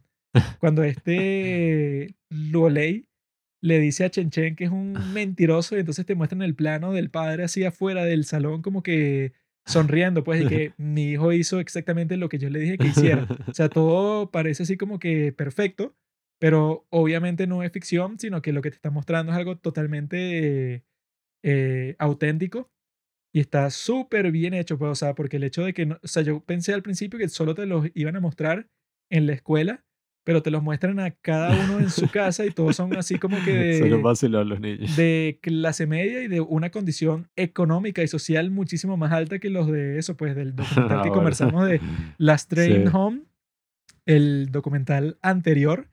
Estos tipos nada que ver, pues, o sea, los tipos tienen su apartamento, todos tienen como que su cuarto personalizado con los afiches de todas las cosas que les gustan. O sea, son como que niños así como que más de clase media que no tienen la preocupación que tienen los del otro documental, que son y que tengo que estudiar porque mis padres me mantienen y mis padres están todo el día trabajando, no, estos están en un nivel distinto, pues tienen otras preocupaciones porque tienen todas sus necesidades básicas ya cubiertas y es chistoso de cuando le meten eso, pues el elemento de la democracia, todos los muchachitos están dispuestos a hacer cualquier cosa para ganar, pues, o sea, los tipos se mm. lo toman totalmente en serio cuando eso, pues, en cualquier otro contexto que no fuera ya política formal, sino que fuera, ponte que esto fueran que si adolescentes, yo pienso que no se lo tomarían en serio para nada. Bueno, es que a mí me parece interesante como a veces de los actos más sencillos o de las situaciones más simples, uno puede como que sacar reflexiones sobre, bueno, los actos más complejos o las realidades políticas, qué sé yo, porque uno viendo este documental, hace un tiempo nosotros vimos uno que se llama Voice State, que es este documental que te muestra a todo este grupo de adolescentes que viaja, creo que es el estado de qué, de Texas. Sí. Viajan al estado de Texas y por uno, bueno, no me acuerdo cuántos días que son, como tres días, eh, una semana, algo así, se crea este simulacro como que, bueno, ustedes van a crear una especie de eso, pues junta de gobierno aquí, eh, los representantes, tal, van a tener que votar por sus políticas y al final va a haber una elección. Y entonces, claro, ahí uno viendo ese documental empiezas a reflexionar y que, wow, esta es una metáfora de, no sé, de cómo funciona el sistema político, el establishment en Estados Unidos. Pero viendo este otro que dura 45 minutos, lo puedes ver en YouTube y en verdad es como, uno, o a primera vista parece algo súper sencillo y que, ah, bueno, una elección de delegado en una escuela en, no sé, en Wuhan, en China. Oye, es súper interesante porque a la misma vez que es entretenido y es súper gracioso, oye, te da estas reflexiones sobre cómo funciona la democracia, cómo funciona la política, y es algo que uno mismo ha vivido. Uno, no sé cómo sea en su caso, en, en sus escuelas, en su formación, pero en la mía hacían esto del centro de estudiantes y era súper gracioso porque era que vamos a escoger a eso, pues como eh, aquí lo llamaban plancha, pero eso sería como una especie de pequeña administración. Tu gabinete. Exacto, como un gabinete del centro de estudiantes y era lo mismo, igualito, unas elecciones. Entonces, Eric, al final siempre era los que organizaban como el evento más, no sé, ponían una venta de perro caliente se ponían a regalar cosas y tal, los que Los más que regalaban. hacían más escándalo, pues, o sea, los que Ajá. gastaron más dinero financiando todo. O sea, que yo me acuerdo que hubo un caso que fue que trajeron al cantante famoso Ajá. fulanito.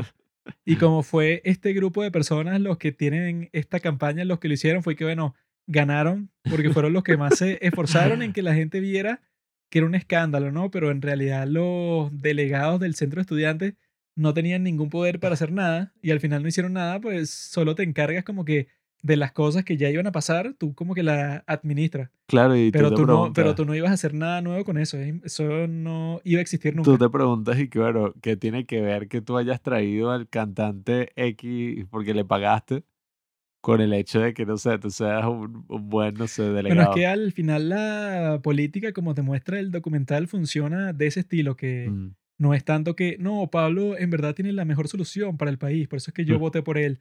Al fin y al cabo se reduce a que tú confías en una persona. mm, Y la forma en que tú confías a- en una persona suele ser que cuando esa persona es más carismática. Ah. O sea, si es entre dos personas, tú terminas votando porque, bueno, yo en realidad no sé mucho qué es lo que va a hacer él como presidente, pero me cae muchísimo mejor que el otro. O sea, es un tipo que hace los mejores discursos, Ah. que viajó, viajó por todo el país y que eso te permitió a ti quizás verlo en persona y todo Un concurso de popularidad. tú lo sientes más cercano a ti. O sea, eso siempre suele tener más importancia que sea y que no, bueno, es que él es el que va a traer la nueva política y tal. La mayoría de las personas suele ser como que, bueno, este tipo fue el que dio el mejor discurso y que lo que él dice tiene más sentido y que el otro así tenga, no sé, como que unas posiciones políticas más profundas o que el tipo hizo, no sé, tiene como que una trayectoria así como que más grande y que no, él ha sido ha estado en todos los puestos del gobierno y ha ganado 50 elecciones anteriores en todos los cargos posibles. Así ese sea el caso, si el tipo no es muy carismático o no da buenos discursos, o el tipo, no sé, como le pasó eso pues al político ese que le está ahí que es en su campaña y como que hizo un grito todo estúpido y que... "Ah". O sea, como que fue algo to- totalmente intrascendente, pero al mismo tiempo, como se vio ridículo en el momento, fue que no, bueno, eso le bajó toda la popularidad que tenía porque tuvo como que un momento tonto, o sea, que se vio tonto y ya. Y entonces a ti, en realidad, o sea, si todo el mundo fuera racional, lógico y tal, a ti no te debería importar mucho si el tipo en realidad es muy carismático o que si se vio tonto alguna vez después de una celebración. Eso no te debería importar mucho a ti si en realidad tú estás votando con tu lógica, pues, o sea, con tu racionalidad. Pero como la mayoría de las veces eso no es lo que está pasando, sino que tú votas quien te cae mejor, Claro, sí, es como una decisión emotiva. Mira, este me regaló esto, este me trajo estos beneficios, sea, este es súper pana, súper El tipo amigable. me habló exactamente a mí y me prometió las cosas que a mí me importan. O sea, que si el político que me cae bien vino y que, bueno, Pablo, yo voy a construir, no sé, un súper rascacielo en el pueblo en donde tú vives y que eso va a crear 100.000 empleos y eso es lo que tú quieres, ¿no? Y que, ah, sí. Y entonces tú votas por él solo por esa promesa que te hizo, pero cuando llegue el momento el tipo no lo hace, pero tú estás como que, ah, bueno, o sea, ya lo hiciste, pues, o sea, como que te hace un montón de promesas, te dice exactamente lo que tú quieres escuchar, porque si no fuera así, si fuera un tipo totalmente realista, y que bueno, en realidad nosotros no tenemos presupuesto para darte nada de las cosas que tú quieres, pero bueno, vota por mí porque en general para todo el país va a ser mejor. Sería que, bueno, no me interesa en lo absoluto. A mí me interesan son las cosas más cercanas a mí. Si tú no me prometes nada palpable, me da igual que tú seas la mejor decisión para el país entero. Yo prefiero votar por tu oponente, que es un tipo que ponte que se puso a prometer un montón de cuestiones imposibles, pero yo creo que es verdad. Ese tipo tiene mucho más chance de ganar que uno que sea y que no, yo soy totalmente realista. Yo no prometí nada, yo lo que dije en mi discurso y que yo voy a hacer mi mejor esfuerzo. Todos y que, qué basura. Claro, es que, bueno, eso queda súper, bueno, estoy diciendo súper, he dicho muchas veces súper en este episodio, así que voy a decir ahora mega. Queda mega ilustrado en este documental y lo más interesante es que son niños. Entonces, todas las situaciones llegan a un nivel absurdo en el que, nada, justamente cuando pasa la elección, entonces se empiezan a abrazar y a pedir perdón por todo lo que hicieron y lloran así, pero exageradísimo. no solamente los niños, los que eran los candidatos, sino los amigos de ellos y que, ah, así como si, bueno, hubieran perdido, no sé, la elección del siglo. Y es una de las cosas más entretenidas que he visto y que no pensé que iba a ser tan entretenido. 45 minutos de pura emoción de los niños practicando los discursos y viendo qué podían hacer y tal. Sí, ¿no? Y que los graban con el muchachito este Chen Chen en calzones en su casa, pues. O sea, él está así como que casi que completamente desnudo, lo más cómodo posible, recitando el discurso frente a sus padres. O sea, el tipo es lo, como que le permitieron a los cineastas así que sí, la confianza 100% y que bueno, grábanos en nuestros momentos más íntimos posibles. No, de los niños y que al principio de la campaña hacen un show de talentos Mm. para demostrar como dar lo mejor de ellos. Y entonces, bueno, una toca la flauta, el otro también como que toca la flauta y cantan, y cantan todos bailísimos. O sea, y no, en verdad, yo se los recomiendo muchísimo. Me sorprende el hecho de que, bueno, uno, no sé, buscando algo para reflexionar sobre China y sobre toda la realidad sociopolítica de este gran país, uno termina consiguiendo, oye, obras cinematográficas muy, muy buenas y que te dicen muchísimo en general sobre la condición humana, no solamente sobre un grupo de personas en un tiempo determinado. No es que la cuestión con China es que no hay películas, sino que encuentras como que puros documentales, no es como en Corea que son y que, bueno, sí, 100 películas que se han hecho en los últimos, no sé, dos años.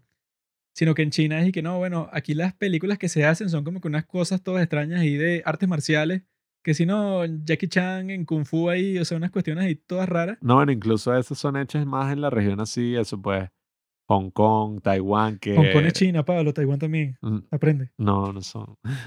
que propiamente no son China y... Japón también es China y Corea también es Ah. China. No, o sea, yo he visto que las últimas películas que son y que súper populares en China son y que La venganza del rey Kung Fu, o sea, unas cuestiones así que no, no son y que no. Una historia de un tipo de clase trabajador en China, o sea, como son que si en Francia o en Inglaterra, así que no, Ay, esta, Daniel Blake. esta película conmovedora de este francés trabajador. O sea, eso en China no existe, sino que en China las películas de ficción que te permiten hacer son, y que no, bueno, el rey astral, que tampoco le puedes meter nada que tenga que ver con religión tampoco, sino que te tienes que inventar una estupidez ahí que, bueno, estos son unos extraterrestres que llegan aquí a aprender kung fu de un chino. Y entonces esa, como es solo el mercado chino que es tan grande y que no, bueno, esa ganó 500 millones de dólares. Tuve toda mi época así de películas de Kung Fu, porque estaba en karate y me gustaban todas las películas de Bruce Lee. Así que me acuerdo que mi padre empezó a comprar algunas y que, ay, mira, que le vendían. Y entre esas había una, si no me equivoco, era de China, China, pues no, porque creo, sí, creo que era de China, China, y era una broma como de artes marciales, pero era que si la peor película, o sea, no tenía ninguna historia, y que, no, el tipo, este es como un tipo, un peleador ahí especial, no sé si era un monje, pero era como una cosa así. Y entonces, claro, él pelea así con estos tipos y ya. O sea, no era una historia como, bueno, que las de Bruce Lee tampoco es que en historia era una locura, pero oye, uno y que, ah, mira, esta isla donde hacen torneos y no sé qué broma y que Operación Dragón, no. Aquí era una cosa así súper, bueno, el estereotipo, pues, de los bichos que vuelan y el tipo, me acuerdo que le clavaban unas lanzas y entonces como que se ponía duro y las lanzas se doblaban. Pero estaba grabado súper mal. Entonces, no sé, es como súper interesante cómo estos cineastas han dado una respuesta a través del arte documental y que no es un documental que busca, no sé, manipular, o sea, no es propaganda en lo absoluto. Y al mismo tiempo, oye, crean cine, o sea, crean arte, pues, que eso es lo que me sorprende, no es como el documental en ese, en esa importancia informativa, ¿sabes? Que uno dice que, ah, un documental científico, un Bueno, así documental suelen ser social. que si todas las basuras que hacen aquí en Venezuela, que al Mm. final quieren dar como que la reflexión y que lo bueno es ahora el, país se va a ir en la dirección de, y bueno, ¿qué sabes tú? Tú eres un estúpido que hizo un documental, pues, o sea, tú no eres alguien que me va a dar a mí un mensaje y que la solución para Venezuela es tal Sí, y que bueno, a mí no me interesa escuchar eso de ti, son unas reflexiones pero, ahí muy sencillas. pero en estas chinas eso pues al final no hay y que, por eso amigos, es que Ascension es que te indica cuál es el sentido del capitalismo chino actual. O sea, no hay nada de eso, sino que lo que te está mostrando es que, ok, ahí tienes tú la realidad, pues, o sea, así es como funciona esta fábrica, esta es la realidad de esta familia y así es como funciona una elección de unos niños de tercer grado en Wuhan. Y entonces tú puedes tener la conclusión que tú quieras, pero no es así como que, ah, mira, ya entendí toda China, ¿no? gracias. O sea, ya con tu documental ya entendí todo. O sea, eso nunca va a pasar con un solo documental y menos con un sitio como China. O sea, tú estás como de mierda, o sea, eso existe. Y tu conclusión es y que, coño, o sea, es, es complicada la cosa ya, fin. O sea, eso es todo lo que aprendiste. Pero los documentalistas así que se creen, no sé, los más genios del mundo, son y que, bueno, espero que viendo estas dos horas ya entendiste todo mi país. O sea, tú ya entendiste toda la situación política, cultural, social, tú ya eres casi que un experto en esto.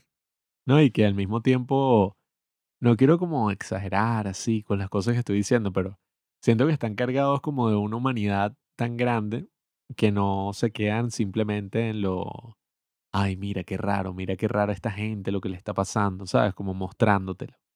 No es que te muestran las cosas y ya, sino que uno siente que de verdad, oye, se toman la cosa en serio y se involucran pues en Pero la es historia. como ellos mismos son chinos, no tienes como que la mirada Ujú. extranjera, es a- así que qué raros son los chinos y que Sí, mira cómo están todo el día ahí haciendo un montón de cosas locas, para nada.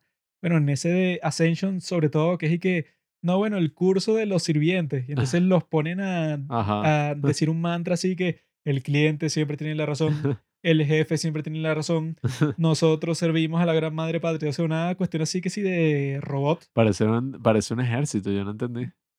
O sea, se lo ponen a eso, pero después ahí que no, bueno, ustedes son unos mayordomos, pero también los tratan como un ejército. Ajá. Es que yo siempre tengo que ser efectivo, siempre tengo que llegar temprano, así, pero eso pues como si fuera una es- escuela cuando son gente que sí de treinta y pico de años, cuarenta y pico de años.